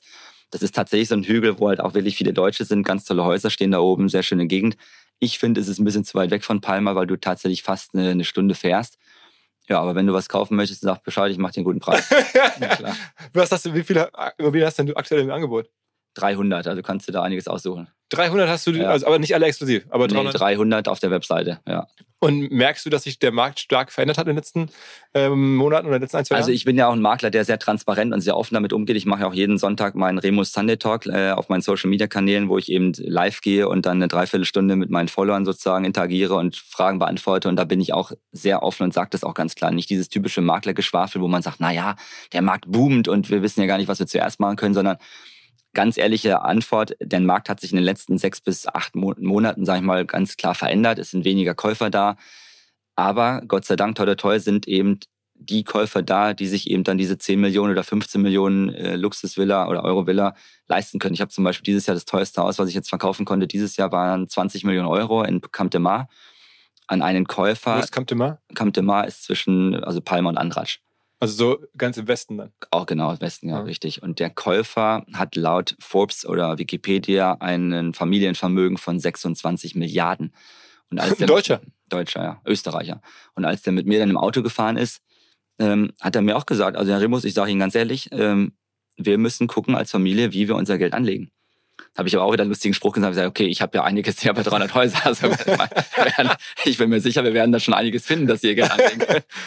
aber ich bin halt auch sehr offen mit meinen Kunden. Wie kommt so, ein, so eine sagen wir, Familiendynastie auf dich, auch über das Verschmiede? Nee, der kam über eine Empfehlung tatsächlich. Der kam über Empfehlung. Ich meine, ja. ist, so viele Menschen gibt es ja gar nicht in Deutschland, die so derartiges Familien Nee, und haben. der ist 80 Jahre alt. Ich glaube, der hat gar keinen Instagram-Account. Ich weiß nicht. Nee, ich glaube, Aber dann ist er auch hingefahren und du hast dir das gezeigt und dann meinte er, Ja, wir haben da einiges, genau, wir haben einiges angegukt. Die zahlen alle bar wahrscheinlich, ne? Ja, also ich sag mal, meine Kunden grundsätzlich hätten sie alle das Vermögen, um das Bar äh, zu bezahlen, aber trotzdem aus, aus Grund von steuerlichen äh, Möglichkeiten, Steuerersparnissen äh, finanzieren trotzdem dann die meisten über eine spanische Bank. Ist schlauer, muss man ganz ehrlich sagen. Warum? weil du durch die Zinsen, auch wenn sie hochgegangen sind, trotzdem für dein eigenes Geld kannst du besser anlegen, als wenn du jetzt die Finanzierung, also wenn du jetzt sagst, du finanzierst eine Immobilie, kriegst du ungefähr als Nicht-Resident auf Mallorca 50 Prozent von der spanischen Bank finanziert. Das eigentlich trotzdem noch zu einem humanen Zinssatz und kannst dann dein Geld, was du halt Cash auf dem Konto hast, trotzdem besser irgendwo in Aktien, Fonds oder sonst was anlegen und kriegst dann mehr Rendite raus. Was ist denn das teuerste Haus, das du je verkauft hast? 21 Millionen. Also das war dann jetzt? Nee, das war letztes Jahr. 21 Millionen war letztes Jahr. Okay. Und schon wieder 2200, muss man sich vorstellen, 2200 Quadratmeter Wohnfläche. Krass. Äh, Münchner Hedgefondsmanager. Mit Familie dann irgendwie. Mit Family, kompletter Neubau, unfassbarer Mehrblick, also Wahnsinnslage, krasse Qualität vom Haus. Ja, das ist total spannend. Ich finde es super. Ich finde es gut. ich finde meinen Job gut. wie, wie, viele, wie viele sozusagen Immobilien gibt es überhaupt bei Mallorca, die jetzt sozusagen in dein Portfolio reinpassen würden? Also ich bin halt extrem pingelig, was die Qualität angeht, weil das, was ich eingangs schon gesagt habe, ich gucke halt wirklich drauf, was ich da anbiete und ob mir das selber gefällt und ob ich da tatsächlich auch selber einziehen würde. Also gut, in das 21 Millionen Euro Haus würde ich auch selber einziehen. Aber ja, hoffentlich. Ja. genau. Aber trotzdem muss ich sagen, das ist schon, was Qualität angeht, hat sich Mallorca in den letzten zehn Jahren extrem verändert und entwickelt und positiv in die richtige Richtung ist das Ganze gegangen. Also wir reden von 1000, 2000, 3000 Objekten, die du da ja. verkaufen könntest? Ja, auf jeden Fall. Aber, aber das heißt ja auch, manche kommen dann wieder. Das heißt, manche hast du schon Ich habe schon jetzt zum Beispiel das Haus, was ich gestern verkaufen konnte, habe ich jetzt schon das zweite Mal verkauft. Okay, das ist äh, erlebt man häufiger, dass man das, ich hab, äh, Der Rekord liegt, dass ich ein Haus viermal verkauft habe. Wirklich? Ja, klar, viermal. Und warum ist das so schnell gedreht? Weil oftmals, das ist gar nicht, weil dass die Leute Mallorca wieder verlassen, sondern als Beispiel, die Kunden kaufen sich eine Finca. Wenn sie dann fünf Jahre die Finca hatten, überlegen sie sich, sie möchten jetzt doch aufs Meer, ans Meer oder einen Meerblick haben oder von einem Penthouse in ein Haus oder von einem Haus, weil sie vielleicht dann älter geworden sind, möchten sie dann doch ein Penthouse oder eine Wohnung haben. Also die wenigsten, lustigerweise, kurioserweise, die wenigsten Kunden oder Käufer verlassen Mallorca für immer. Also die meisten verändern sich einfach nur, weil sich entweder die Familienverhältnisse geändert haben oder es gibt eine Trennung oder die Familie ist kleiner geworden oder hat sich vergrößert oder wie auch immer. Ja. Aber die wenigsten leben ja auch auf Mallorca. Die meisten sind dann nach, das sind nach wie vor im Wesentlichen Ferienimmobilien, ne? Ja, ich würde fast sagen, 80 Prozent sind Ferienimmobilien. Auch die 21 Millionen ist dann mehr so ein Ferienobjekt. Absolut. Obwohl eigentlich in Corona-Zeiten und jetzt gerade auch im Nachgang post-Corona, sage ich mal, sind da wirklich sind schon einige Familien, die dann sagen, Mensch, zum einen gefällt mir das Wetter in Deutschland nicht so, die Politik gefällt mir nicht so, das Ganze ist jetzt alles ein bisschen schwieriger geworden. Äh, wir möchten nach Mallorca auswandern. Das habe ich schon auch öfter. Und es gibt dadurch, dass es super gute internationale Schulen gerade im Südwesten der Insel gibt, ist das eigentlich eine ganz gute Lösung für viele Menschen, die dann eben trotzdem in Deutschland, Österreich, Schweiz arbeiten und hin und her pendeln, aber dann die gesamte Familie auf Mallorca festlebt. Ähm, sag mal, wenn du sagst, deine neue Serie ist äh, bei RTL Plus, ist das ist ja dann sozusagen Paywall, was heißt, du musst ja bezahlen, ähm, um das sehen zu können. Machst du dir über sowas Gedanken? Also, dass dann irgendwie wenn deine Social Media Reichweite ist groß, also 130.000 habe ich gerade gesagt, aber es ist ja auch nicht jetzt unfassbar. Also du könntest dir also noch über Reichweite weiter Gedanken machen. Also sagen wir mal, man könnte ja auch irgendwie eine Million ähm, Follower haben in deiner Geschichte und man könnte wahrscheinlich auch irgendwie jetzt auf einem größeren Kanal laufen, wo keine Paywall davor liegt. Also denkst ja, du da viel drüber nach? Wie machen wir das denn? Sag mir mal, du kennst dich da aus. Ich bin, also ich muss echt sagen, ich bin nicht so schlau, was das Ganze angeht. Ich kann verkaufen und ich kenne meine Immobilien in- und auswendig, aber ich bin froh, dass ich mein Instagram bedienen kann. Also deswegen, wenn du eine gute Idee hast, wie wir das jetzt noch mehr machen können und wieder mehr Follower kommen, dann sag mir gerne Bescheid. genau. Also klar, man macht sich da Gedanken. Auf der anderen Seite muss ich sagen, es lief am Anfang auch auf Vox. Wir werden auch nochmal einen zweiten äh, Sende, also beziehungsweise einen Termin bekommen, wo dann die acht Folgen auch nochmal im nächsten Jahr ausgestrahlt werden, im linearen Fernsehen bei Vox dann eben im Programm. Aber ich glaube, heutzutage ist der Trend einfach wirklich äh, Streaming. Also okay. Aber du hast auch viele äh, reichweitenstarke Sachen auch bewusst abgesagt. Also du guckst auch schon ein bisschen auf die Qualität der Zielgruppe. Also Bachelor willst du nicht, weil dann kommen einfach nur nee. viele Leute, die im Zweifel sich das gar nicht Dann würde auch, ich kann dir jetzt schon sagen, wenn ich Bachelor gemacht hätte, hätte ich fünf, ach, ich würde sagen 60, 70 Prozent dieser Kunden definitiv nicht dann würde so eine Familie mit 26 Milliarden Privatvermögen würde nicht zu mir kommen. Also ich muss halt immer, bei mir ist es halt ganz schwierig, aber das kann ich, glaube ich, Gott sei Dank toll, toll ganz gut.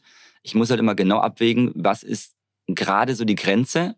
Also ich stehe in der Öffentlichkeit und auch da musst du natürlich gucken, es gibt ja Kunden, die aufgrund von Wahnsinnsvermögen oder Privatsphäre, Diskretion und auch aus Sicherheitsgründen dann eben nicht mit einem Makler vielleicht unterwegs sein wollen, der dann zu krass bekannt ist.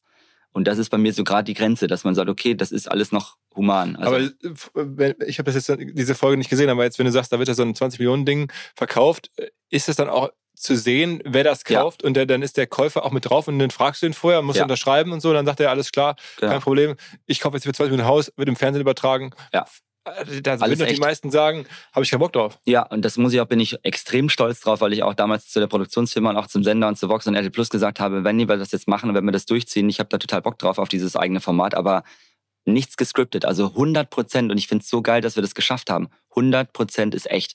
Jeder Käufer, wir haben zum Beispiel eine Kundin, die da zeigen wir auch in der Serie, dass sie eben drei Häuser kauft, weil das erste Haus haben sie gekauft. Dann hat sie sich, nachdem sie gesagt hat, pass auf, das ist eine geile Geschichte. Sie kaufen das erste Haus bei mir für fast vier Millionen Euro und überlegen sich, nachdem sie es dann gekauft haben, dass sie da eigentlich gar nicht einziehen möchten, weil es der Frau dann doch nicht gefallen hat. Okay, dann habe ich das wieder zurückbekommen in die Vermietung. Also habe ich das dann an Schweizer Kunden für ein Jahr vermietet. Dann habe ich denen das zweite, das zweite Haus besorgt, haben sie dann auch wieder gekauft, ich glaube für sieben Millionen ungefähr. Dann sind sie eingezogen, dann hat sich die Frau überlegt, okay, eigentlich passt die Aufteilung doch nicht so richtig, weil das Hauptschlafzimmer ist oben und die Kinderzimmer, die Kinder sind acht und zwölf, die Kinderzimmer sind unten. Also sind sie nicht auf der gleichen Etage, also wird, wurde das Haus auch wieder verkauft, haben wir auch wieder, wurde dann auch wieder weiter gedreht. So, und dann haben sie ein Haus gekauft für 13 Millionen. Also das heißt, und das wurde, ja, und das Was alles. Sind das Menschen? Was sind das alles, Menschen? Das ja, das sind Deutsche aus, das sind Kölner, das sind sehr lustig, sehr, ähm, und das sind zum Aber Beispiel. in industriellen Familien dann irgendwie Menschen, die. Genau, die machen halt genau selber mit Immobilien und so weiter. Und das sind zum Beispiel Kunden, die haben sich dann auch filmen lassen, weil sie ja willig äh, zum einen natürlich das Herz äh, am rechten Fleck haben, aber auch eben sehr lustig äh, von der Darstellung sind, wie sie dann eben so miteinander kommunizieren und wie sie eben drauf sind, wie sie ticken. ist ja für dich unbezahlbarer ja, total, Content. Total super. Wir haben da wirklich tolle Kunden und ich bin da wirklich sehr froh, da kann ich nur wiederholen, dass dann auch alle gesagt haben, wir machen das und haben dann auch zugestimmt, dass sie sich da zeigen und dass sie dann eben auch begleitet werden. Und ist das für dich äh, wiederum gegenüber RTL eine Einnahmequelle? Ich meine, du, du schaffst da ja auch Wahnsinns-Content für RTL ran. Also ist, das ist ja, muss ja belohnt werden. Ja, das hat sich auch gelohnt für mich, dass ich das gemacht habe, muss ich ganz ehrlich sagen. Also diese Staffel jetzt? Ja, überhaupt, ja klar. Also das heißt, mittlerweile ist das für dich jetzt, wenn du jetzt sagst, irgendwie ein paar Millionen kommen aus der, aus dem, aus der Maklerei.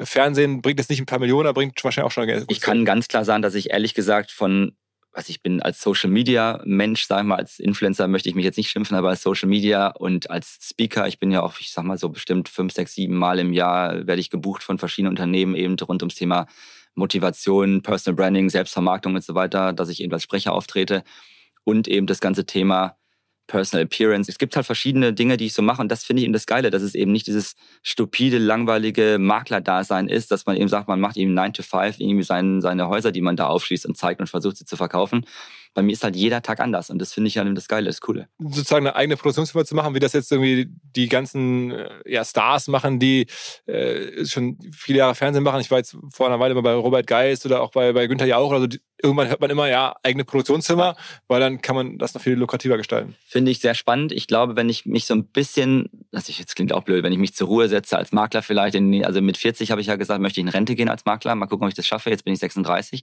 Vielleicht mache ich dann mit 40 meine eigene Fernsehproduktion Produktionsfirma oder Streaming-Produktionsfirma oder sowas. Warum willst du mit 40 nicht mehr Makler sein? Weil ich mir vor zehn Jahren irgendwann mal in den Kopf gesetzt habe, mit 40 ist fertig.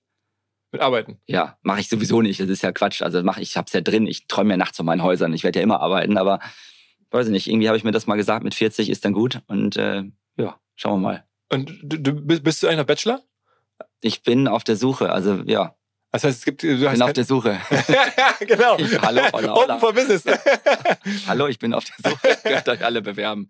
Schreibt mir auf Instagram. Aber wie kann das sein? Ich meine, das heißt, du hast, wirst so viel gearbeitet aktuell. Du musst dir vorstellen, du machst auch da wirklich äh, sieben Tage die Woche Vollgas. Ja, ja. Hast da jetzt Frau und äh, Familie und so kein, keine Chance. Nee, und das ist auch das, was viele dann immer nicht verstehen. Das, ich sage das auch ganz offen. Ich habe von Anfang an entschieden, als ich mich mit 23 Jahren selbstständig gemacht habe, dass mein Business komplett an erster Stelle steht. So, dass jetzt nicht die Frau über den Weg gelaufen ist meiner Träume und ich jetzt nicht schon zehn Kinder habe. Also soweit ich weiß, habe ich keine Kinder. genau. Das ist halt nicht vorge also ist halt nicht passiert, mein Gott. Aber das Gute ist, und da muss ich auch sagen, Gott sei Dank sehe ich das so, ich bin trotzdem total entspannt und glücklich. Also es gibt ja auch Menschen, die dann irgendwie 36, 37, oh scheiße, ich bin schon bald 40, ich habe immer noch keine Frau und immer noch nicht verheiratet und immer noch keine Kinder. Was ist da schiefgelaufen? Also ganz im Gegenteil. Ich sage halt, ich bin super entspannt und ich freue mich meines Lebens, dass überhaupt alles so läuft und ich reflektiere da und ich bin dankbar und normal und bodenständig und ja, klar im Kopf. Und wenn das alles so kommt, dann kommt Und du hast eine enge Beziehung zu deiner Mutter. Das ist ja auch irgendwie Ja, das ist auch super, weil wir uns da auch echt nicht auf den Sack gehen und wir streiten uns auch nicht, obwohl wir jeden Tag zusammenarbeiten und das läuft alles wunderbar, Gott sei Dank. Also das heißt, sie ist aber am Ende bei dir angestellt? Sie ist angestellt, verdient auch ganz gutes Geld, muss man sagen, weil sie ganz gute Deals gemacht hat jetzt gerade in diesem und letzten Jahr.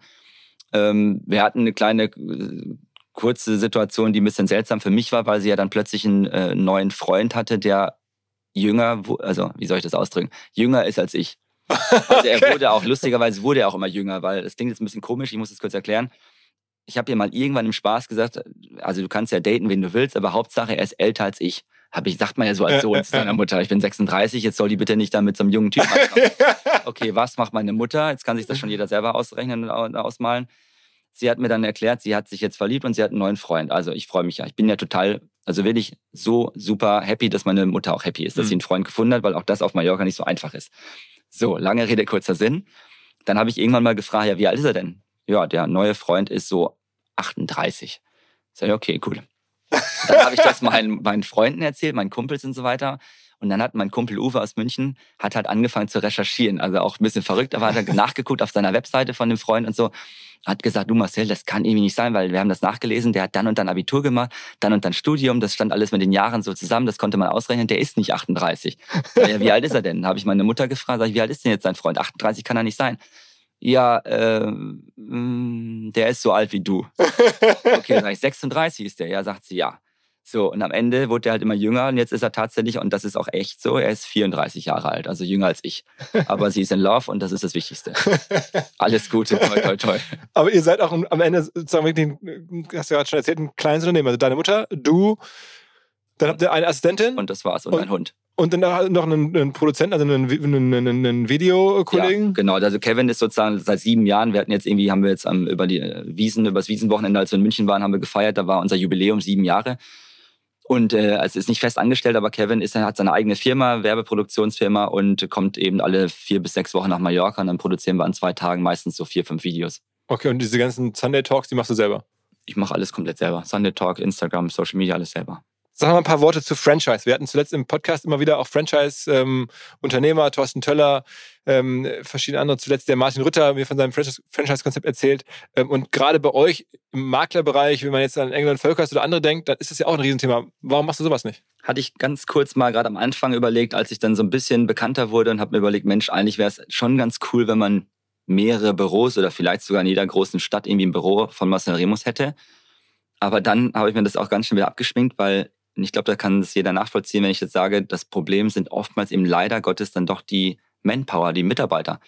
Also Mitarbeiter zu finden, die, so wie ich jetzt, ich bin jeden Tag erreichbar für meine Kunden. Egal ob Sonntag, egal ob Feiertag, egal ob der 24.12. Weihnachten ist. Ich bin immer dran am Kunden. Und so muss es eben auch sein, um erfolgreich zu werden. Und dann die richtigen Leute zu finden, die das genauso sehen wie du und dann eben nicht nur denken, ich klatsche jetzt mal eben draußen das Logo von Marcel Remus dran und werde nächste Woche Millionär, das ist gar nicht so einfach und deswegen habe ich mir überlegt, ich lasse es lieber im kleinen, feinen Rahmen, eben eine One-Man-Show plus Mutti plus eine Assistentin, überschaubare Mini-Kosten, also wirklich einen kleinen Kostenapparat aufs Jahr gesehen. Das teuerste, was ich eigentlich habe oder Ausgaben, ist eigentlich die Remus Lifestyle halt einmal im Jahr.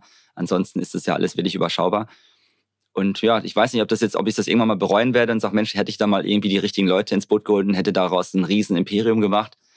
Aber ich glaube, da muss man auch da wieder sagen, Schuster, bleib bei Leisten und ja, einfach realistisch und bodenständig und sein und ja, sich sagen, dankbar sein für alles, was ich erreicht habe. Und ich glaub, wenn du dir anschaust, wie Elgen und Völkers, ist auch gerade dieses Jahr, glaube ich, anteilig verkauft worden. Mhm, richtig, für richtig viel Geld. Für ja. richtig viel Geld, was dafür für Werte geschaffen wurden. Ähm, und ich meine, die schaffen es ja auch irgendwie entsprechend da dann jeweils äh, Büro oder lokale Unternehmer Ich finde das super. Ich bin da ganz, ganz, ich habe da wirklich größten Respekt, auch gerade was Christian Völkers aufgebaut hat. Wahnsinn. Kennst du den? Ja, ja. Oder auch Sven Odia ist ja der CEO von Engel Völkers, finde ich, kenne ich alle seit Jahren. Aber die mögen dich wahrscheinlich.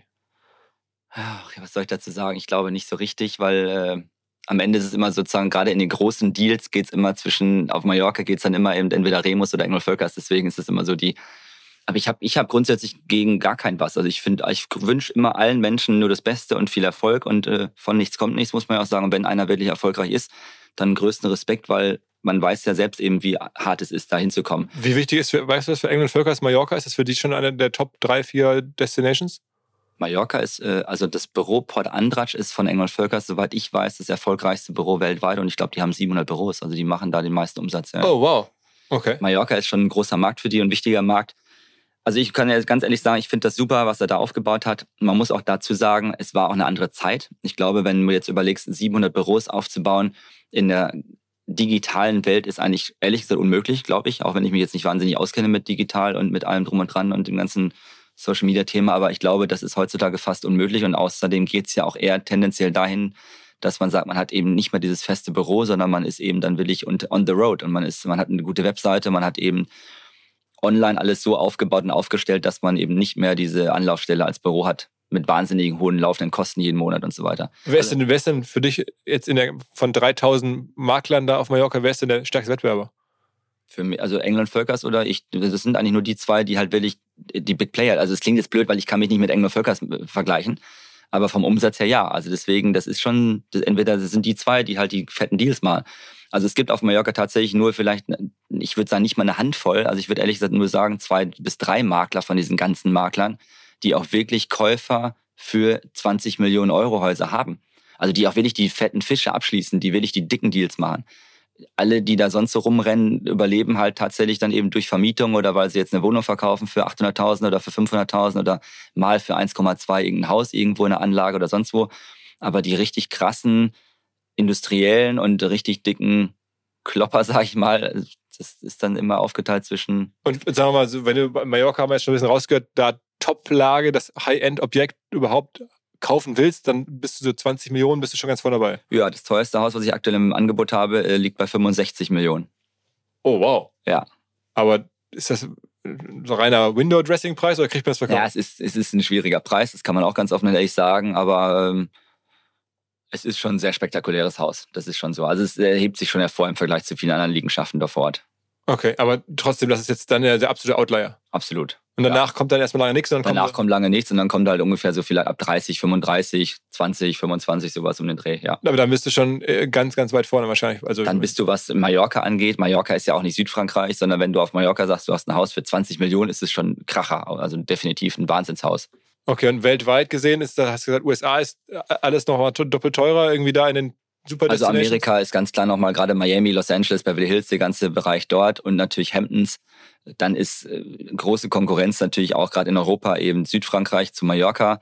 Und das war es eigentlich auch schon. Also es gibt ja nicht wirklich viele Destinationen. Sylt vielleicht ein bisschen? Ja, Sylt ist ein anderer Markt nochmal. Also Sylt und Kitzbühel sind natürlich auch grundsätzlich gute Märkte, sehr spannende Märkte, gerade im deutschsprachigen Raum, aber anders als Mallorca logischerweise, aber am Ende trotzdem die gleichen Kunden. Also ich habe zum Beispiel sehr viele Kunden, die haben eben ihre Ferienimmobilie auf Mallorca und auf Sylt und dann eben die Skihütte in Kitzbühel. okay. das, ist, das ist tatsächlich so. Das ist eigentlich ein guter Markt so. Das müsste man eigentlich auch noch abdecken, aber man kann auch nicht alles machen. Aber am Ende. Das machen wirklich viele. Das, das heißt, das ist ein Muster, total. das du wiedererkennst. Ja, totales Muster. Totales Muster. Ich habe ganz, ich habe, ich würde wirklich sagen, die Hälfte meiner Kunden, die haben dann sozusagen das Pendant eben zu Mallorca definitiv entweder, wie gesagt, entweder auf Sylt oder auf oder in Kitzbühel oder eben alles. das ist ja, ja unglaublich. Ja, ja, doch, auf jeden Fall, klar. Okay, also das geht dann halt so Starnberger See oder solche Sachen. Ja, noch, aber das ist ja fast langweilig. Tegernsee und Starnberger See ist auch schön und auch sehr edel und toll, aber naja. Preislich ist es woanders. Ja, auch teuer, auch, auch sehr teuer, aber das ist dann am Ende des Tages wirklich so, dass die Leute sagen, Mensch, wir verbringen den Sommer auf Mallorca, dann sind wir noch zwischendurch auf Sylt und dann sind wir im Winter eben in Kitzbühel. Okay, und wann wir gearbeitet? ist es denn auch mittlerweile so, dass du viel mit Erben zu tun hast? Also sehr viele. Total spannend. Der Hauptteil deiner Kundschaft sind dann gar nicht mehr die Unternehmerinnen und Unternehmer selber, sondern ja. die Erben. Tatsächlich. Und die sagen dann auch ganz klar, wenn sie zu mir kommen, sie wollen eben äh, von mir betreut werden, weil ich eben selber 36 bin und nicht irgendwie der typische 60-jährige Makler auf Mallorca. Und da habe ich, also ich würde auch sagen, bestimmt 30, 40 Prozent sind ist Erbgeneration im Jahr gesehen. Also wenn, wenn ich die Kunden betrachte. Und die arbeiten aber tatsächlich auch gar nicht kaum. Das kann man, nee, das kann man gar nicht sagen. Ich habe da Erben dabei, sehr spannend, die dann eben auch aus der Marke quasi ein Weltimperium gemacht haben. Hatte ich jetzt zum Beispiel vor kurzem einen, da hat der Opa die Firma gegründet und das war deutschlandweit ganz gut und also hat gut funktioniert. Aber er hat es dann quasi so krass angeschoben und groß gemacht, dass es eben eine Weltmarke, ein Weltkonzern geworden ist. Also auch sehr interessant. Es ist natürlich auch immer spannend, mit solchen Leuten dann teilweise drei, vier, fünf Stunden oder den ganzen Tag zu verbringen weil man redet ja über diese ganzen Situationen und ich frage ja auch dann oftmals nach, weil mich das ja selber interessiert, wie das dann so ist. Ich habe auch letztens einen Kunden gefragt, da kennt auch jeder Mensch auf der ganzen Welt seinen Nachnamen. Und dann saß der neben mir im Auto und wir haben dann die Häuser angeguckt. Und dann sage ich, ist denn, darf ich mal eine Frage stellen? Sagt er, ja. Sag ich, ist denn Ihr Nachname, was würden Sie denn sagen? Ist Ihr Nachname Fluch oder Segen? Das war ja eine krasse Frage, eigentlich, den sowas zu fragen. Hat er mir das erklärt, dass es eben oftmals natürlich ein Türöffner ist, wenn er dann eben sagt, wie er heißt, aber ja auch ganz oft krasse Meinung, oder sagen wir so, vor, man ist dann halt voreingenommen, wenn man den Namen schon hört im Vorfeld. Deswegen sagt, das kann, alles kann eben, wie man schon selber sagt, Fluch oder Segen sein. Also das finde ich auch total interessant, wenn man mal so die Ansichten dieser Menschen dann selber hört, was sie dann so erzählen. Ja, ganz gut. okay, okay, okay. Aber sag mal, wo hast du den, den Christian Völkers äh, kennengelernt? Den habe ich kennengelernt, weil ich angefangen, meine Karriere, das war ja, als ich 19 war und dann im ersten Jahr die zehn Immobilien verkauft habe, mit 19 Jahren tatsächlich bei Engel Völkers. Ah, ah, okay. In Palma direkt im Büro, einer im, im, im, im Und da war dann auch mal vor Ort. Und dann war, als ich das, wir haben das Büro mit eröffnet in Palma, direkt am Hafen war das damals. Da war ich noch, mein Gott, da war ich aufgeregt. Da habe ich den, den viel zu großen Zara-Anzug angehabt und die Krawatte viel zu fett gebunden. Weißt du, früher hatte man ja so fette Knoten, das gibt's ja auch nicht mehr heutzutage. Und dann war ich so aufgeregt, dass ich Christian Völkers mal treffen durfte, weil das ist ja klar, ist ja die Ikone eigentlich ja. unter den Maklern, muss man ja sagen, oder gerade unter den Gründern. Und dann kam der dann zur Shop-Eröffnung in Palma in den Hafen. Aber das war das einzige Mal? Nee, ich habe den nochmal zum Polo getroffen, nochmal gesehen. Aber das heißt, der wird sich denken, mittlerweile, fuck, ey, diesen Typen hatte ich damals irgendwie im Team und jetzt macht er mir einen Wettbewerb. Das kann schon sein, was der, ich weiß nicht, was er denkt, wenn er mich sieht. Wie gehst du nur am Anzug überhaupt los? Also wenn du ich laufe nicht mehr am Anzug, ne. Ich habe mittlerweile Mittlerweile bin ich auch so, dass ich sage, mein Gott, ich stehe da drüber. Ich komme da teilweise echt auch in der Trainingshose oder im T-Shirt zur Besichtigung und bin da sehr, sehr locker an. Was und das ist auch für die Kunden dann okay, die 80 Ja, ich bin da schon. Meine Mutter sagt manchmal, mein Gott, kannst du die auch mal vernünftig anziehen? Sag ich, ja, aber ich, ich gehe doch danach zum Sport nach der Besichtigung, dann kann ich doch gleich mit der Sporthose und den Adidas oder Nike sagt sie, dann verdreht meine Mutter mal die Augen und sagt, mein Gott, du zeigst das kleine Haus für 15 Millionen Euro, zieh dich doch mal ordentlich an. Aber ich glaube, das macht es halt, weil sie die Mutter ist. Das sagt ja jeder Mutter da immer. Aber die Kunden finden das total, also die Kunden sind da super easy. Man muss auch dazu sagen, meine Kunden auf Mallorca kommen ja dann oftmals gerade entweder von ihrem Boot oder vom Strand oder aus dem Beachclub oder sind selber irgendwie in locker, legerer Kleidung irgendwie unterwegs, eben mit Flipflops und kurzer Hose. Also ich finde es dann auch teilweise so ein bisschen übertrieben. Es gibt ja Makler, die kommen dann eben auf Mallorca im August bei 35 Grad dann im Anzug mit feinem, feinem Zwirn und mit der Krawatte dann da umgebunden zu der Besichtigung. Das finde ich ja ein bisschen zu viel, aber gut. Jeder wie er meint, ich mache es eben nicht mehr. Früher habe ich es auch gemacht, jetzt nicht mehr. Okay. Im jetzt kommenden Hinweis mal nicht AdTech oder B2B Softwarelösung, sondern mein Kollege Max, der sich mit Gin auskennt und alle unter 18-Jährigen jetzt bitte weghören, mir berichten wird, warum er Monkey 47 so besonders findet. Max. Ja, Philipp, es steckt direkt im Namen. Das sind die 47 Botanicals, die dem Ganzen einen einzigartigen Geschmack verleihen. Das sind zum Beispiel die Preiselbeeren aus dem Schwarzwald, die ihm auch eine ganz besondere Note geben. Aha. Und was hast du da mitgebracht? Meinen Favoriten, den Monkey 47 Tonic. Super einfach, ein paar Eiswürfel, etwas Monkey 47, das Ganze aufgefüllt mit Tonic Water und einer Grapefruit-Zeste obendrauf. Fertig ist der erfrischende Drink. Okay, äh, und das schmeckt dann? Auf jeden Fall. Beim ersten Schluck spürst du direkt die Wacholdernote, frische Zitrusnoten und eine leichte Pfefferschärfe. Für mich ist es genau die Balance dieser Aromen, die den Gin ausmachen. Und gibt es noch was über Monkey 47 als Brand zu sagen? Ich meine, du siehst es ja schon am Apotheker-Design der Flasche. Die Brand ist mit super viel Liebe gestaltet. Vom Etikett bis hin zur Website, die aussieht wie eine alte Zeitung. Da wundert es mich ehrlich gesagt auch nicht, dass Monkey 47 bereits zum achten Mal in Folge als Top Trending Gin Brand ausgezeichnet wurde. Also an alle, probiert Monkey 47 gerne aus, überzeugt euch selber von seiner Qualität, dass das hier, was der Max berichtet, wahr ist. Ich wiederhole nochmal, Monkey 47, Monkey 47 zum Mitschreiben in Bar oder Supermarkt demnächst mal ausprobieren.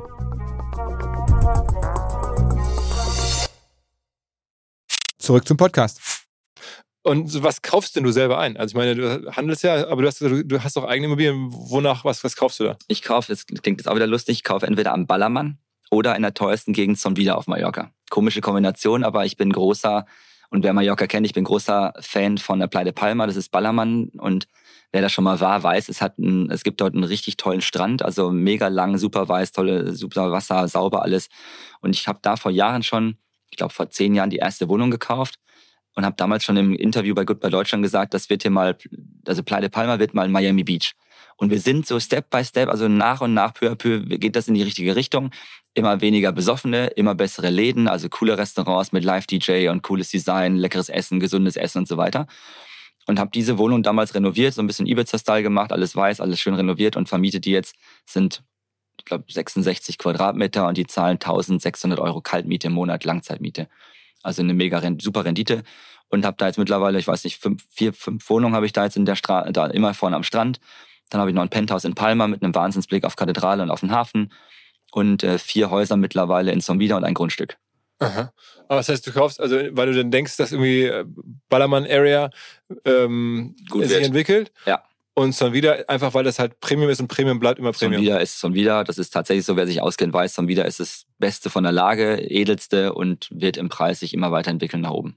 Okay. Und da bist du dann einfach, aber auch mit Finanzierung irgendwie in so die Dinger rein.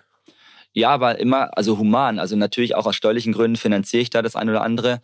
Ähm, aber jetzt nicht, also da habe ich immer so ein bisschen Respekt, weil ich kenne natürlich auch viele Kollegen oder Makler oder auch so Investmentmenschen, die dann eben völlig drüber investieren, investieren und auch finanzieren. Gerade das mit der Zinssituation, die haut es dann jetzt alle weg, weil sie da irgendwie 100% Finanzierung gemacht haben. Das gibt es in Spanien ja gar nicht. Das heißt, das Maximale, was jetzt ich zum Beispiel finanziert habe pro Haus, ist auch je nachdem, was für ein Haus, aber ist das maximale 50% Und dann zum Beispiel so Renovierung. Ich habe zum Beispiel ein Haus gekauft für drei Millionen, habe das für eine Million renoviert, hat jetzt ungefähr einen Wert von sieben Millionen und wird jetzt zum Beispiel für 250.000 Euro im Jahr vermietet.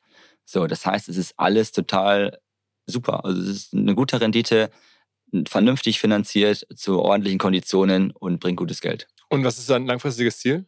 Also jetzt mit den Immobilien willst du da ein richtiges Portfolio ja, aufbauen? Ja, das langfristige Ziel ist, mit den Immobilien ähm, eine Million Euro an Mieteinnahmen pro Jahr zu machen. Okay, das ist ja dann wahrscheinlich gar nicht mehr so krass. Nee, das ist nicht mehr weit weg. Das fehlt noch ein Haus und das habe ich schon gekauft und wird jetzt nächstes Jahr renoviert. Und dann haben wir es fertig. Okay. dann bin ich bald 40 und dann war es das. genau. Das ist mein Plan. genau. Vielleicht auch schon in Rente mit 38. genau. Nee, also Quatsch, das ist natürlich alles Spaß. Also, aber ich glaube, ich habe einfach total Bock drauf und ich, das merkt auch, wenn man wirklich sagt, man macht ein Fazit drunter, die Leute merken zum einen als Makler ganz wichtig, ich muss nicht verkaufen. So, das heißt, ich habe nicht diesen Druck, dass ich dieses typische Maklergequatsche an den Tag lege und sage, so lieber Kunde, das ist jetzt das beste Haus für Sie und das sollten Sie kaufen, weil diese Chance bekommen Sie nie mehr. Und im Übrigen habe ich morgen die nächste Besichtigung und ich glaube, der Kunde wird kaufen. Also sollten Sie sich eigentlich heute entscheiden. Weißt du, so einen Quatsch mache ich halt gar nicht. Also die Leute merken bei mir, ich bin authentisch, ich bin echt. Ich meine das ernst, was ich da sage. Ich habe im Nachgang, auch nach dem Kauf oder Verkauf, mit meinen ganzen Kunden und Käufern und Verkäufern immer noch ein super Verhältnis gehe mit den Essen, kriege oftmals das Haus dann ein paar Jahre später wieder in den Verkauf. Es kommen wahnsinnig viele Empfehlungen mittlerweile. Und das ist einfach das, wenn du wirklich echt bist und ehrlich bist und authentisch und vernünftig, sauber, ordentlich arbeitest, dann wirst du erfolgreich. Das heißt, du kaufst am Ende auch die Objekte, von denen du denkst, ähm, also die du den Verkauf kriegst und sagst du, Moment mal, bevor ich das weiterverkaufe, ich übernehme selber den. Das Geile war zum Beispiel meine erste Villa, Villa Remus, die ich damals quasi das erste Social Media Haus, das dann eben durch meine Follower renoviert wurde. Das ist eines von den Dingern in Sassan wieder. Eines von den Häusern, genau, ja. Das habe ich mal beim Mieten, Kaufen, Wohnen gezeigt. Das war so eine ganz alt eingesessene mallorquinische Familie, von denen ich das gekauft habe, die das gehörte. Und das Haus habe ich vor acht Jahren beim Mieten, Kaufen, Wohnen mal gezeigt.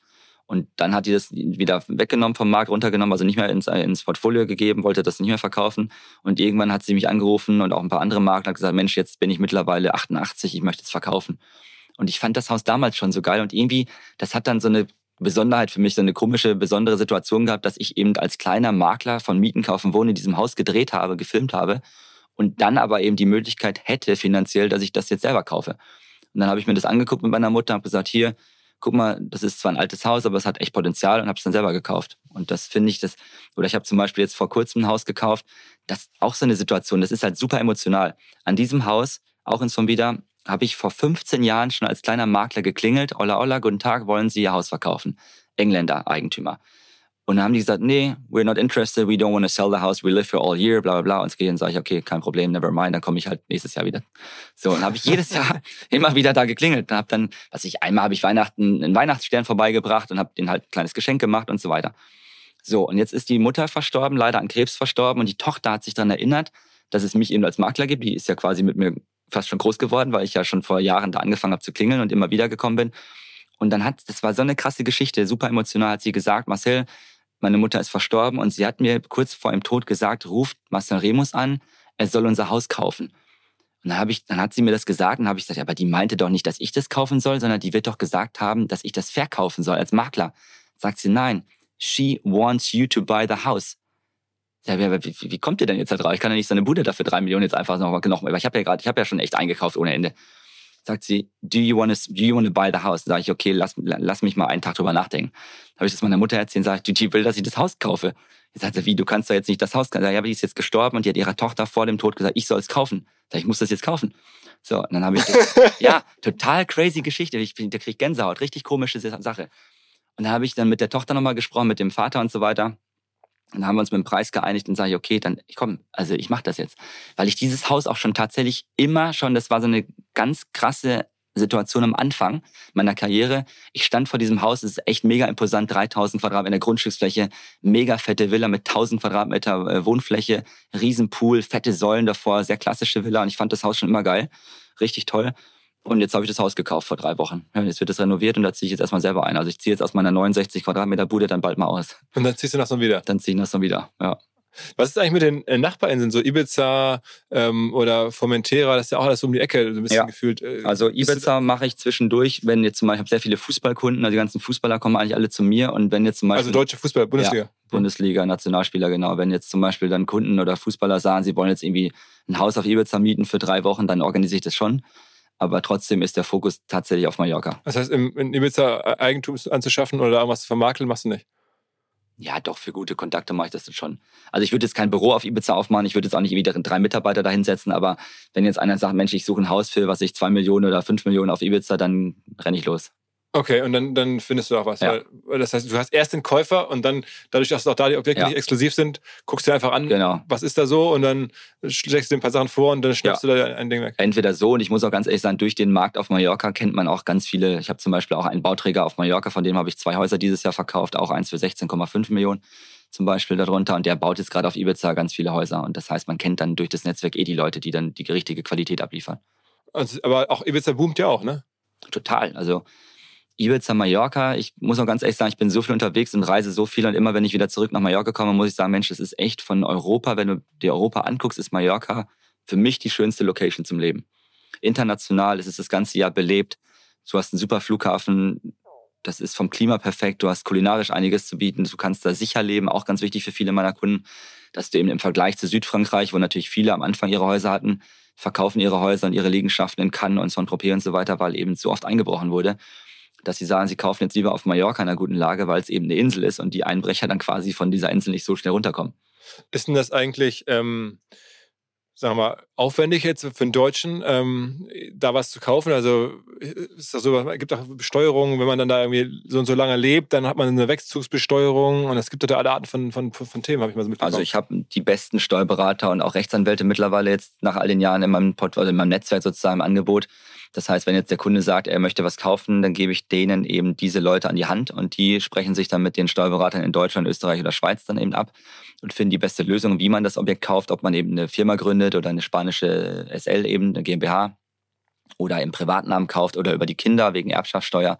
Du hast einen Freibetrag von 700.000 Euro pro Person und wenn das dann drüber geht, dann musst du Vermögensteuer zahlen. Aber das ist alles eben dann auch durch eine Finanzierung über eine spanische Bank so zu steuern und so zu handeln, dass man da eben dann trotzdem vernünftig kaufen kann.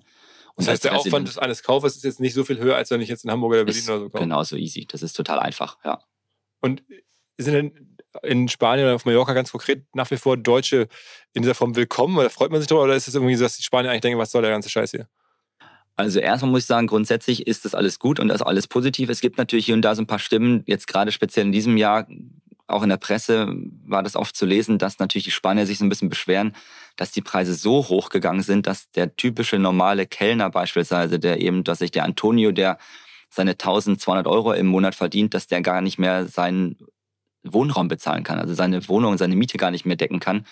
Das ist natürlich so ein bisschen die Problematik, aber das ist ja am Ende des Tages leider in allen Großstädten, also in Deutschland ja auch nicht anders. Also vom Gehalt her wird es immer weniger oder beziehungsweise mit äh, der gesamten Inflation, mit allem, was da gerade in der Welt so passiert, die ganzen wilden Dinge, Kosten werden immer mehr, Lohn kommt nicht hinterher und wie soll man das alles noch stemmen und finanzieren? Da sind es jetzt gerade, habe ich zum Beispiel, ich habe jetzt auch einen Vorschlag gemacht, ich habe noch ein Grundstück mit 7500 Quadratmetern und ich habe jetzt einen Antrag gestellt, das liegt jetzt beim Rathaus. Und zwar möchte ich einen Tiny, auch eine bekloppte Idee, aber ich finde es echt ganz gut, einen Tiny House Park machen. Remus Tiny House Park mhm. heißt das Ganze. Und das soll für Obdachlose sein, weil ich mir ah, okay. überlegt habe, das ist eigentlich eine ganz schöne Sache und da muss man auch mal, man kann nicht nur Immobilien für 20 Millionen verkaufen und irgendwie äh, dicken Luxus und Lifestyle, sondern da ich das Grundstück da eh habe und keine Baugenehmigung kriege, habe ich mir überlegt, wäre das eigentlich eine ganz schöne Sache, wenn man dann eben so 20 Tiny Häuser drauf baut und dann Obdachlosen aus Palma die Möglichkeit gibt, da eben dann Unterschlupf oder eine Unterkunft zu finden oder zu, zu bieten, sozusagen, damit sie sich da vernünftig ja, einziehen können, leben können. Einfach eine, eine Bleibe haben sozusagen. Und jetzt bin ich gespannt, was die da im Rathaus sich überlegen und im Inselrat. Das liegt jetzt beim Rathaus, geht dann zum Conseil, das ist der Inselrat, und die müssen entscheiden, ob ich dann eine Genehmigung kriege. Eigentlich ist es machbar, weil dadurch, dass du ja durch diese Tiny Häuser sind ja beweglich, und alles, was beweglich ist, darfst du aufbauen. Das Wichtige ist nur, dass du kein Fundament baust, also keine Betonplatte. Ja, jetzt bin ich gespannt. Dann würde ich für die auch so einen kleinen, habe ich mir alles wo, schon wo überlegt. Wo ist dieses Grundstück? Das ist 10 Minuten von Palma und 15 Minuten vom Flughafen, also total zentral. Saranyassa heißt der Ort, das ist bei der Playa de Palma ungefähr 10 Minuten vom Strand. Und dann würde ich da in der Mitte von dem Ganzen, sind ja 7500 Quadratmeter, also riesig, würde ich so einen Container, kennst du diese Containerpools, die man so aufstellen kann? Aha. Das ist wie so ein Schiffscontainer und da machst du dann, daraus kann man einen Pool machen. So, und dann würde ich so ein, so ein Luxus-Dixie-Klo, so ein, so, ein, so, ein, so ein, wie sagt man das, so ein, so ein Häuschen aufbauen, damit die sich waschen können. Ich habe einen eigenen Wasserbrunnen, das heißt, Wasser wäre auch kein Problem. Mit einem Generator oder irgendwie mit Photovoltaik oder Solar, da was kann man Strom kriegen. Hast du so viele Handwerker, die du da für dich arbeiten? Ja, habe ich alles. Kontakte habe ich alle. Also äh, deutsche Handwerker oder spanische? Ja, gemischt. Also gute Deutsche, gute Mallorquiner und alles, was mal, alle, die halt funktionieren. Weil das ist auf Mallorca das größte Problem, dass du oftmals Handwerker hast, die dann eben manjana, manjana, so typisch morgen, morgen, komme ich heute, komme ich morgen. Also das typische Phänomen, was man eben so kennt, dass die halt nicht so funktionieren. Aber ich bin jetzt 16 Jahre auf Mallorca, also da habe ich jetzt mittlerweile echt ein gutes Netzwerk insgesamt mit allen Leuten, die eben auch funktionieren. Es gibt ja sogar eine Statistik, hast du mir im Vorgespräch äh, erzählt, wonach eure Firma eine der Ertra oder ja, wirtschaftsstärksten, profitstärksten Unternehmen überhaupt in der ganzen Region ist, über alle Branchen hinweg. Also das heißt, ja. kann man jetzt sagen, super Erfolg für dich. Gleichzeitig ist es ein, ja, ein Maklerbüro. Das heißt, die gesamte Wirtschaftskraft der Insel ist auch nicht so groß, dass du bist auf Platz 80 oder sowas? 82. Ja. 82 der wirtschaftlich, also Profit betrachtet ja. erfolgreichsten Unternehmen auf Mallorca. Ja, völlig krass, muss ich sagen. Jetzt, wo du das gerade auch nochmal so wiederholst und erzählst, ist es unfassbar, weil ich, man muss ja sagen, es sind ja nicht nur Makler, sondern wie du es auch sagst, es sind alle Unternehmen. Also reden Hotelketten. Alle, alles. also alle Firmen, die es auf Mallorca, Ibiza, Menorca, Formentera gibt, also Hotelketten, Restaurants, alles, Versicherung, was auch immer, bin ich auf Platz 82 mit meinem kleinen Mini-Unternehmen Masteremus International und habe... Mit 8 Millionen Profit? Genau, richtig, ja. Also ich meine, das, das spricht für dich natürlich, Wahnsinn, aber es ja. spricht Voll. natürlich auch ein bisschen äh, gegen die gesamte Wirtschaftskraft der Region, ne? Ja, das, die sollten sich mal anstrengen, oder? Meinst du? Genau. ja, ich meine, wenn man das in Hamburg macht, wahrscheinlich, dann, ja, oder in, in, in, weiß nicht, in Bayern oder, oder logischerweise, da gäbe es wahrscheinlich, ja. wäre es schwierig, auf Platz 80 zu kommen, weil da gibt es halt Riesenkonzerne ja, und Mittelständler ohne Ende. Ne? Ja, richtig, das stimmt, ja. Genau wie du sagst, es ist mit Sicherheit so, dass da Firmen noch mehr Umsatz machen könnten, aber klar, am Ende ist es eine kleine Insel. Und ja, ich finde es super, aber klar, wie du schon sagst, es ist äh, tatsächlich richtig, da könnte eigentlich auch mehr gehen. Also, Gibt es noch ein paar, paar besondere Highlights in dein, aus den letzten Jahren? Also was, was irgendeine Anekdote, die man dich jetzt nicht Ach, so ein Highlight zum Beispiel war, dass ich eine Kundin hatte aus Düsseldorf, aber sie ist Russin, die hat dann gesagt, sie möchten gerne den ganzen Keller ausbauen als Ballettsaal. Dann sage ich, wer soll denn da zum Tanzen kommen?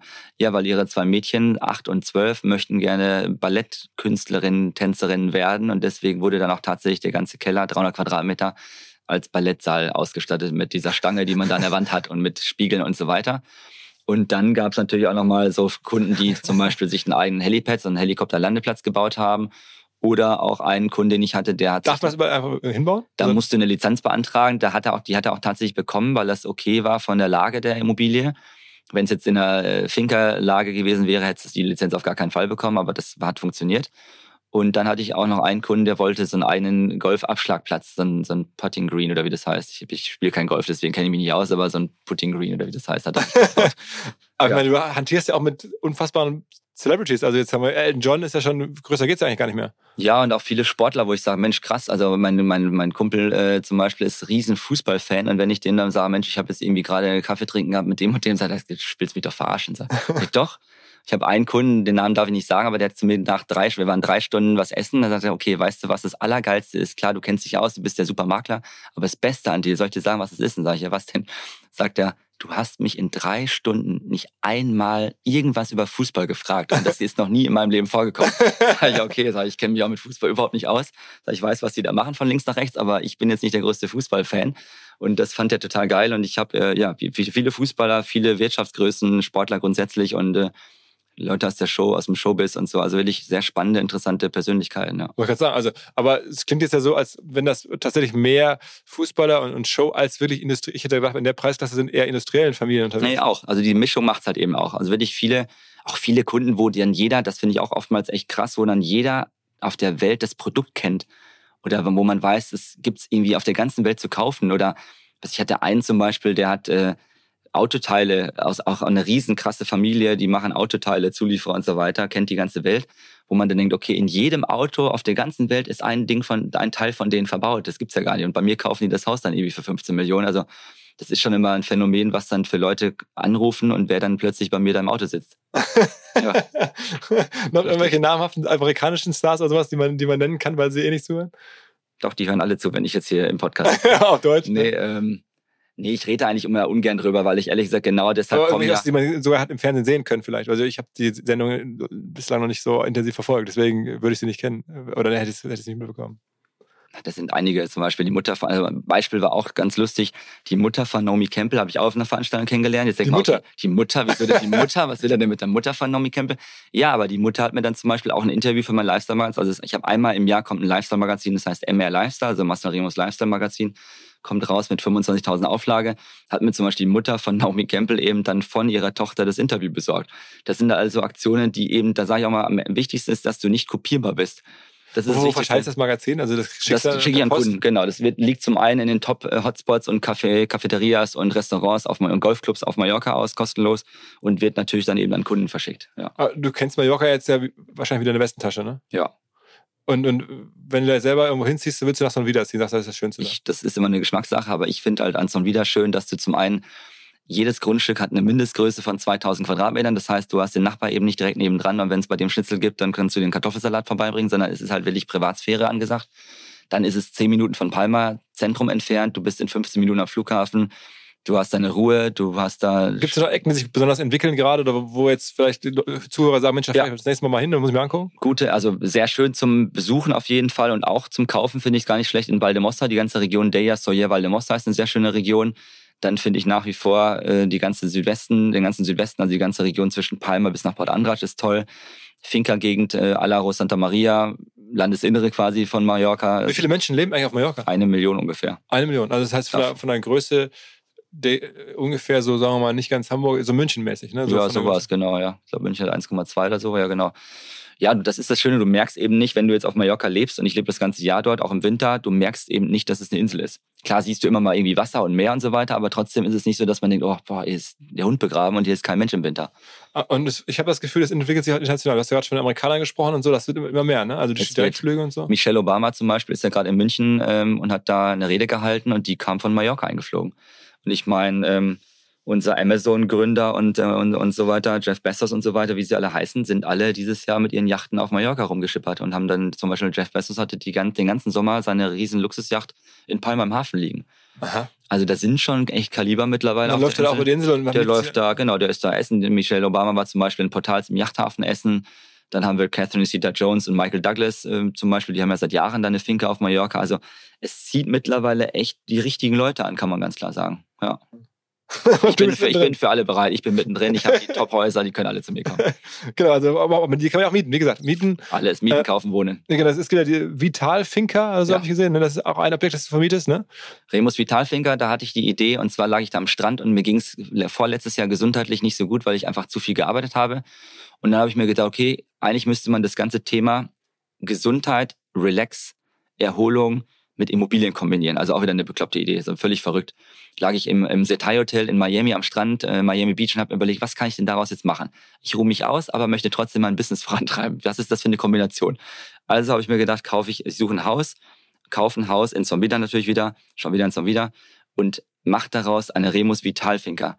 Bedeutet, du kannst es als Kunde mieten und machst dort Urlaub, aber eben so relaxing Urlaub. Bedeutet, wir haben zum Beispiel eine Sauna, wir haben äh, so ein Paddle-Tennisplatz, was ist ja völlig angesagt mittlerweile, gerade in Spanien sowieso und es kommt auch jetzt nach Deutschland, dieses Paddle-Tennis. Dann habe ich da ein Outdoor-Gym, so ein bisschen Calisthenics-Park, so ein bisschen wie Ninja Warrior. Dann habe ich eine Yoga-Plattform. Dann haben wir Kräutergarten und Gemüsegarten. Hast du alles anbauen lassen dann? Alles anbauen lassen. Das Haus habe ich renovieren lassen. Alles ganz harmonisch in so neutralen Farben mit Natursteinböden und eben alles im Cremefarbton. Und das läuft extrem gut, gerade eben auch bei Sportlern. Oder jetzt habe ich das gerade vermietet an einen Start-Upper, der eben auch sagt, ich möchte da meine besten, äh, so ein bisschen incentive-mäßig, meine besten Unternehmer hinholen, die dann eben dort Urlaub machen und wir entwickeln von coole Sachen, verschiedene Ideen und so weiter. Und, und ja, die kommen auch alle über Social Media und kennen kommen alle. komplett alle über Social Media. Schreiben dir eine DM bei Instagram. Genau, genau, genau. Ja, richtig. Fragen, wann ist es frei und wir wollen mit so und so vielen Leuten mieten, können wir da mal kommen, was kostet das und so weiter. Ja. Aber ich höre so ein bisschen raus, du bist privat auch großer Miami-Fan. Oh, ich liebe Amerika. Ja, ich bin halt total verrückt, was das angeht an Marketing. Also ich liebe halt diese Art und Weise, dieses dieses Positive und ja, diese Art und Weise der Vermarktung, das ist ja total amerikanisch, wie ich das eigentlich selber mache hier in Europa oder auf Mallorca, auf meinem kleinen Mallorca. Ja. Und ähm, Dubai ist für dich kein Thema? Nee, ich finde Dubai echt beschissen. Ich finde es ganz schlimm, weil ich, also ich, ich gebe dem Ganzen jetzt nochmal eine Chance. Ich bin jetzt im November eine Woche im Mandarin Oriental Hotel in Dubai und wenn das nicht performt, diese ganze Woche da, dann werde ich da auch nie mehr hinfahren. Und du fährst da einfach hin, um es mal kennenzulernen, oder? Ich war schon ganz oft in Dubai und es hat mir noch nie richtig gefallen. Ich war sogar vorletztes Jahr Silvester noch da. Ich kann dir auch genau sagen, warum. Das Problem ist, dass da meiner Meinung nach ganz viele komische Pseudo-Unternehmer sind, wo du eigentlich gar nicht wissen willst hinter den Kulissen, wie die ihr Geld verdient haben. Dann dieses ganze Bitcoin-Thema, dem Ganzen sehe ich auch ein bisschen skeptisch entgegen. Da habe ich auch keine Ahnung von, aber ich finde es auch nicht so ganz so super seriös. Und dann sind da halt diese ganzen komischen Influencer-Damen leicht bekleidet und so. Also ich weiß nicht ich weiß, ich kann es nicht sagen. Also viele schwärmen ja davon und auch gerade in der Immobilienbranche höre ich immer so raus, dass, dass das jetzt da irgendwie so, ich ja, war noch nie da, aber es soll ja da Aber gut, am Ende des Tages muss man jetzt noch mal Butter bei der Fische, sagt man hier. Ähm, warum ziehen denn alle nach Dubai? Also ich meine, ich zahle fleißig meine Steuern und bin trotzdem auf Platz 82 mit den erfolgreichsten Unternehmen und ich zahle meine Steuern in Spanien ganz sauber und ganz ordentlich. Und jetzt sollen wir nicht die Leute erzählen, die jetzt plötzlich alle nach Dubai abwandern, die gehen da alle hin, sollen wir nicht sagen, dass es da so schön ist und dass sie da hingehen, weil es da so im Sommer 50 Grad hat. und der, der Strand, kannst du auch sagen, was du willst, die Strände in Dubai sind beschissen, sind furchtbar hässlich und du sitzt da mit einem Kran im Wasser, weil die da noch irgendwelche äh, Inseln aufschütten. Also die Leute, die dann sagen, Dubai ist das Beste. Natürlich ist Dubai cool, wenn du da eine Woche hingehst und gehst dann da feiern und hast da die geilsten Restaurants und was weiß ich, Schickimicki, Dior Café und äh, Bagatelle und was ich, Namos und wie das alles heißt, die ganzen Intreffs. Aber wenn du mich fragst, ist das alles irgendwie so ein Pseudo-Ding, wo dann irgendwelche Unternehmer dahin gehen, die halt ihre Steuern sparen wollen. Also deswegen. Ist eigentlich ähm, so der ganze Klimawandel und diese Nachhaltigkeitsthemen Sachen, die dich betreffen oder die auch Mallorca betreffen?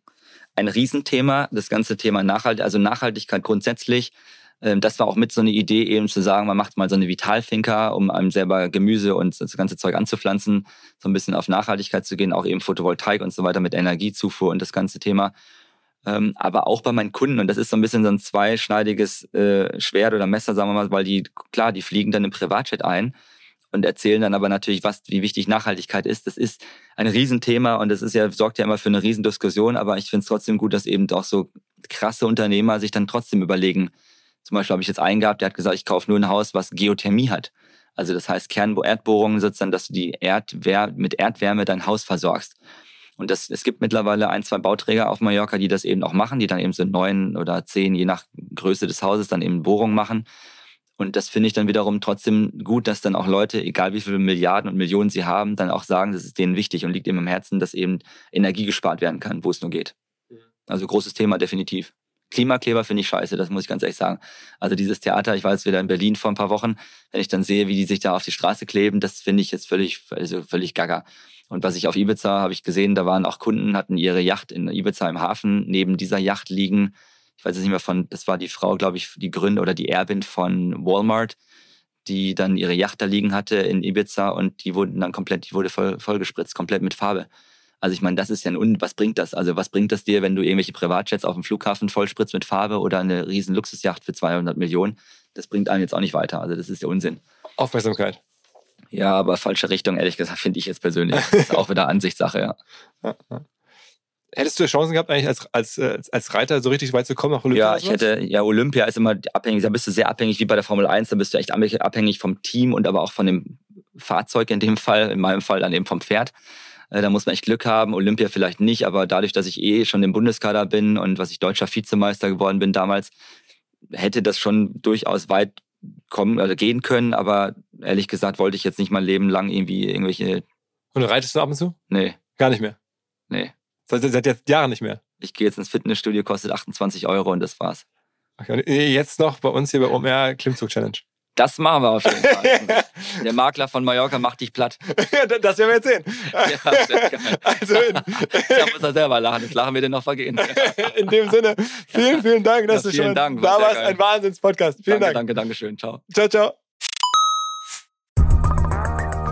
Unsere Kolleginnen und Kollegen von Charles, der Firma, bei der wir auch zu einem ganz, ganz kleinen Teil beteiligt sein dürfen, die sagen, Marken befinden sich in einer Customer Acquisition Crisis. Der Kampf um Aufmerksamkeit und Kunden wird einfach immer teurer und schwieriger. Das heißt, wenn man einen Neukunden gewonnen hat, dann muss man natürlich möglichst viel mit diesem Kunden machen. Und eine Konsequenz dessen ist einfach, dass man versucht, die Kundenbindung auch auf Messaging-Plattformen auszuweiten, um den Kunden dort ansprechen zu können. Genau dabei hilft Charles. Charles hat eine WhatsApp-Marketing-Software, eine Art CRM-System für WhatsApp entwickelt, mit der man natürlich die Kundenbindung erhöhen kann, vor allen Dingen aber mit jedem neuen Subscriber oder mit jedem neuen WhatsApp-Kontakt einer Firma sofort Umsatz machen kann über die richtigen Aktionen mit dem Charles-Tool. Nirgendwo sind die Öffnungsraten und die Aktivitätsraten danach, also auch die Käufe, Umsätze, so stark wie bei WhatsApp und euer Gateway da rein, das ist eben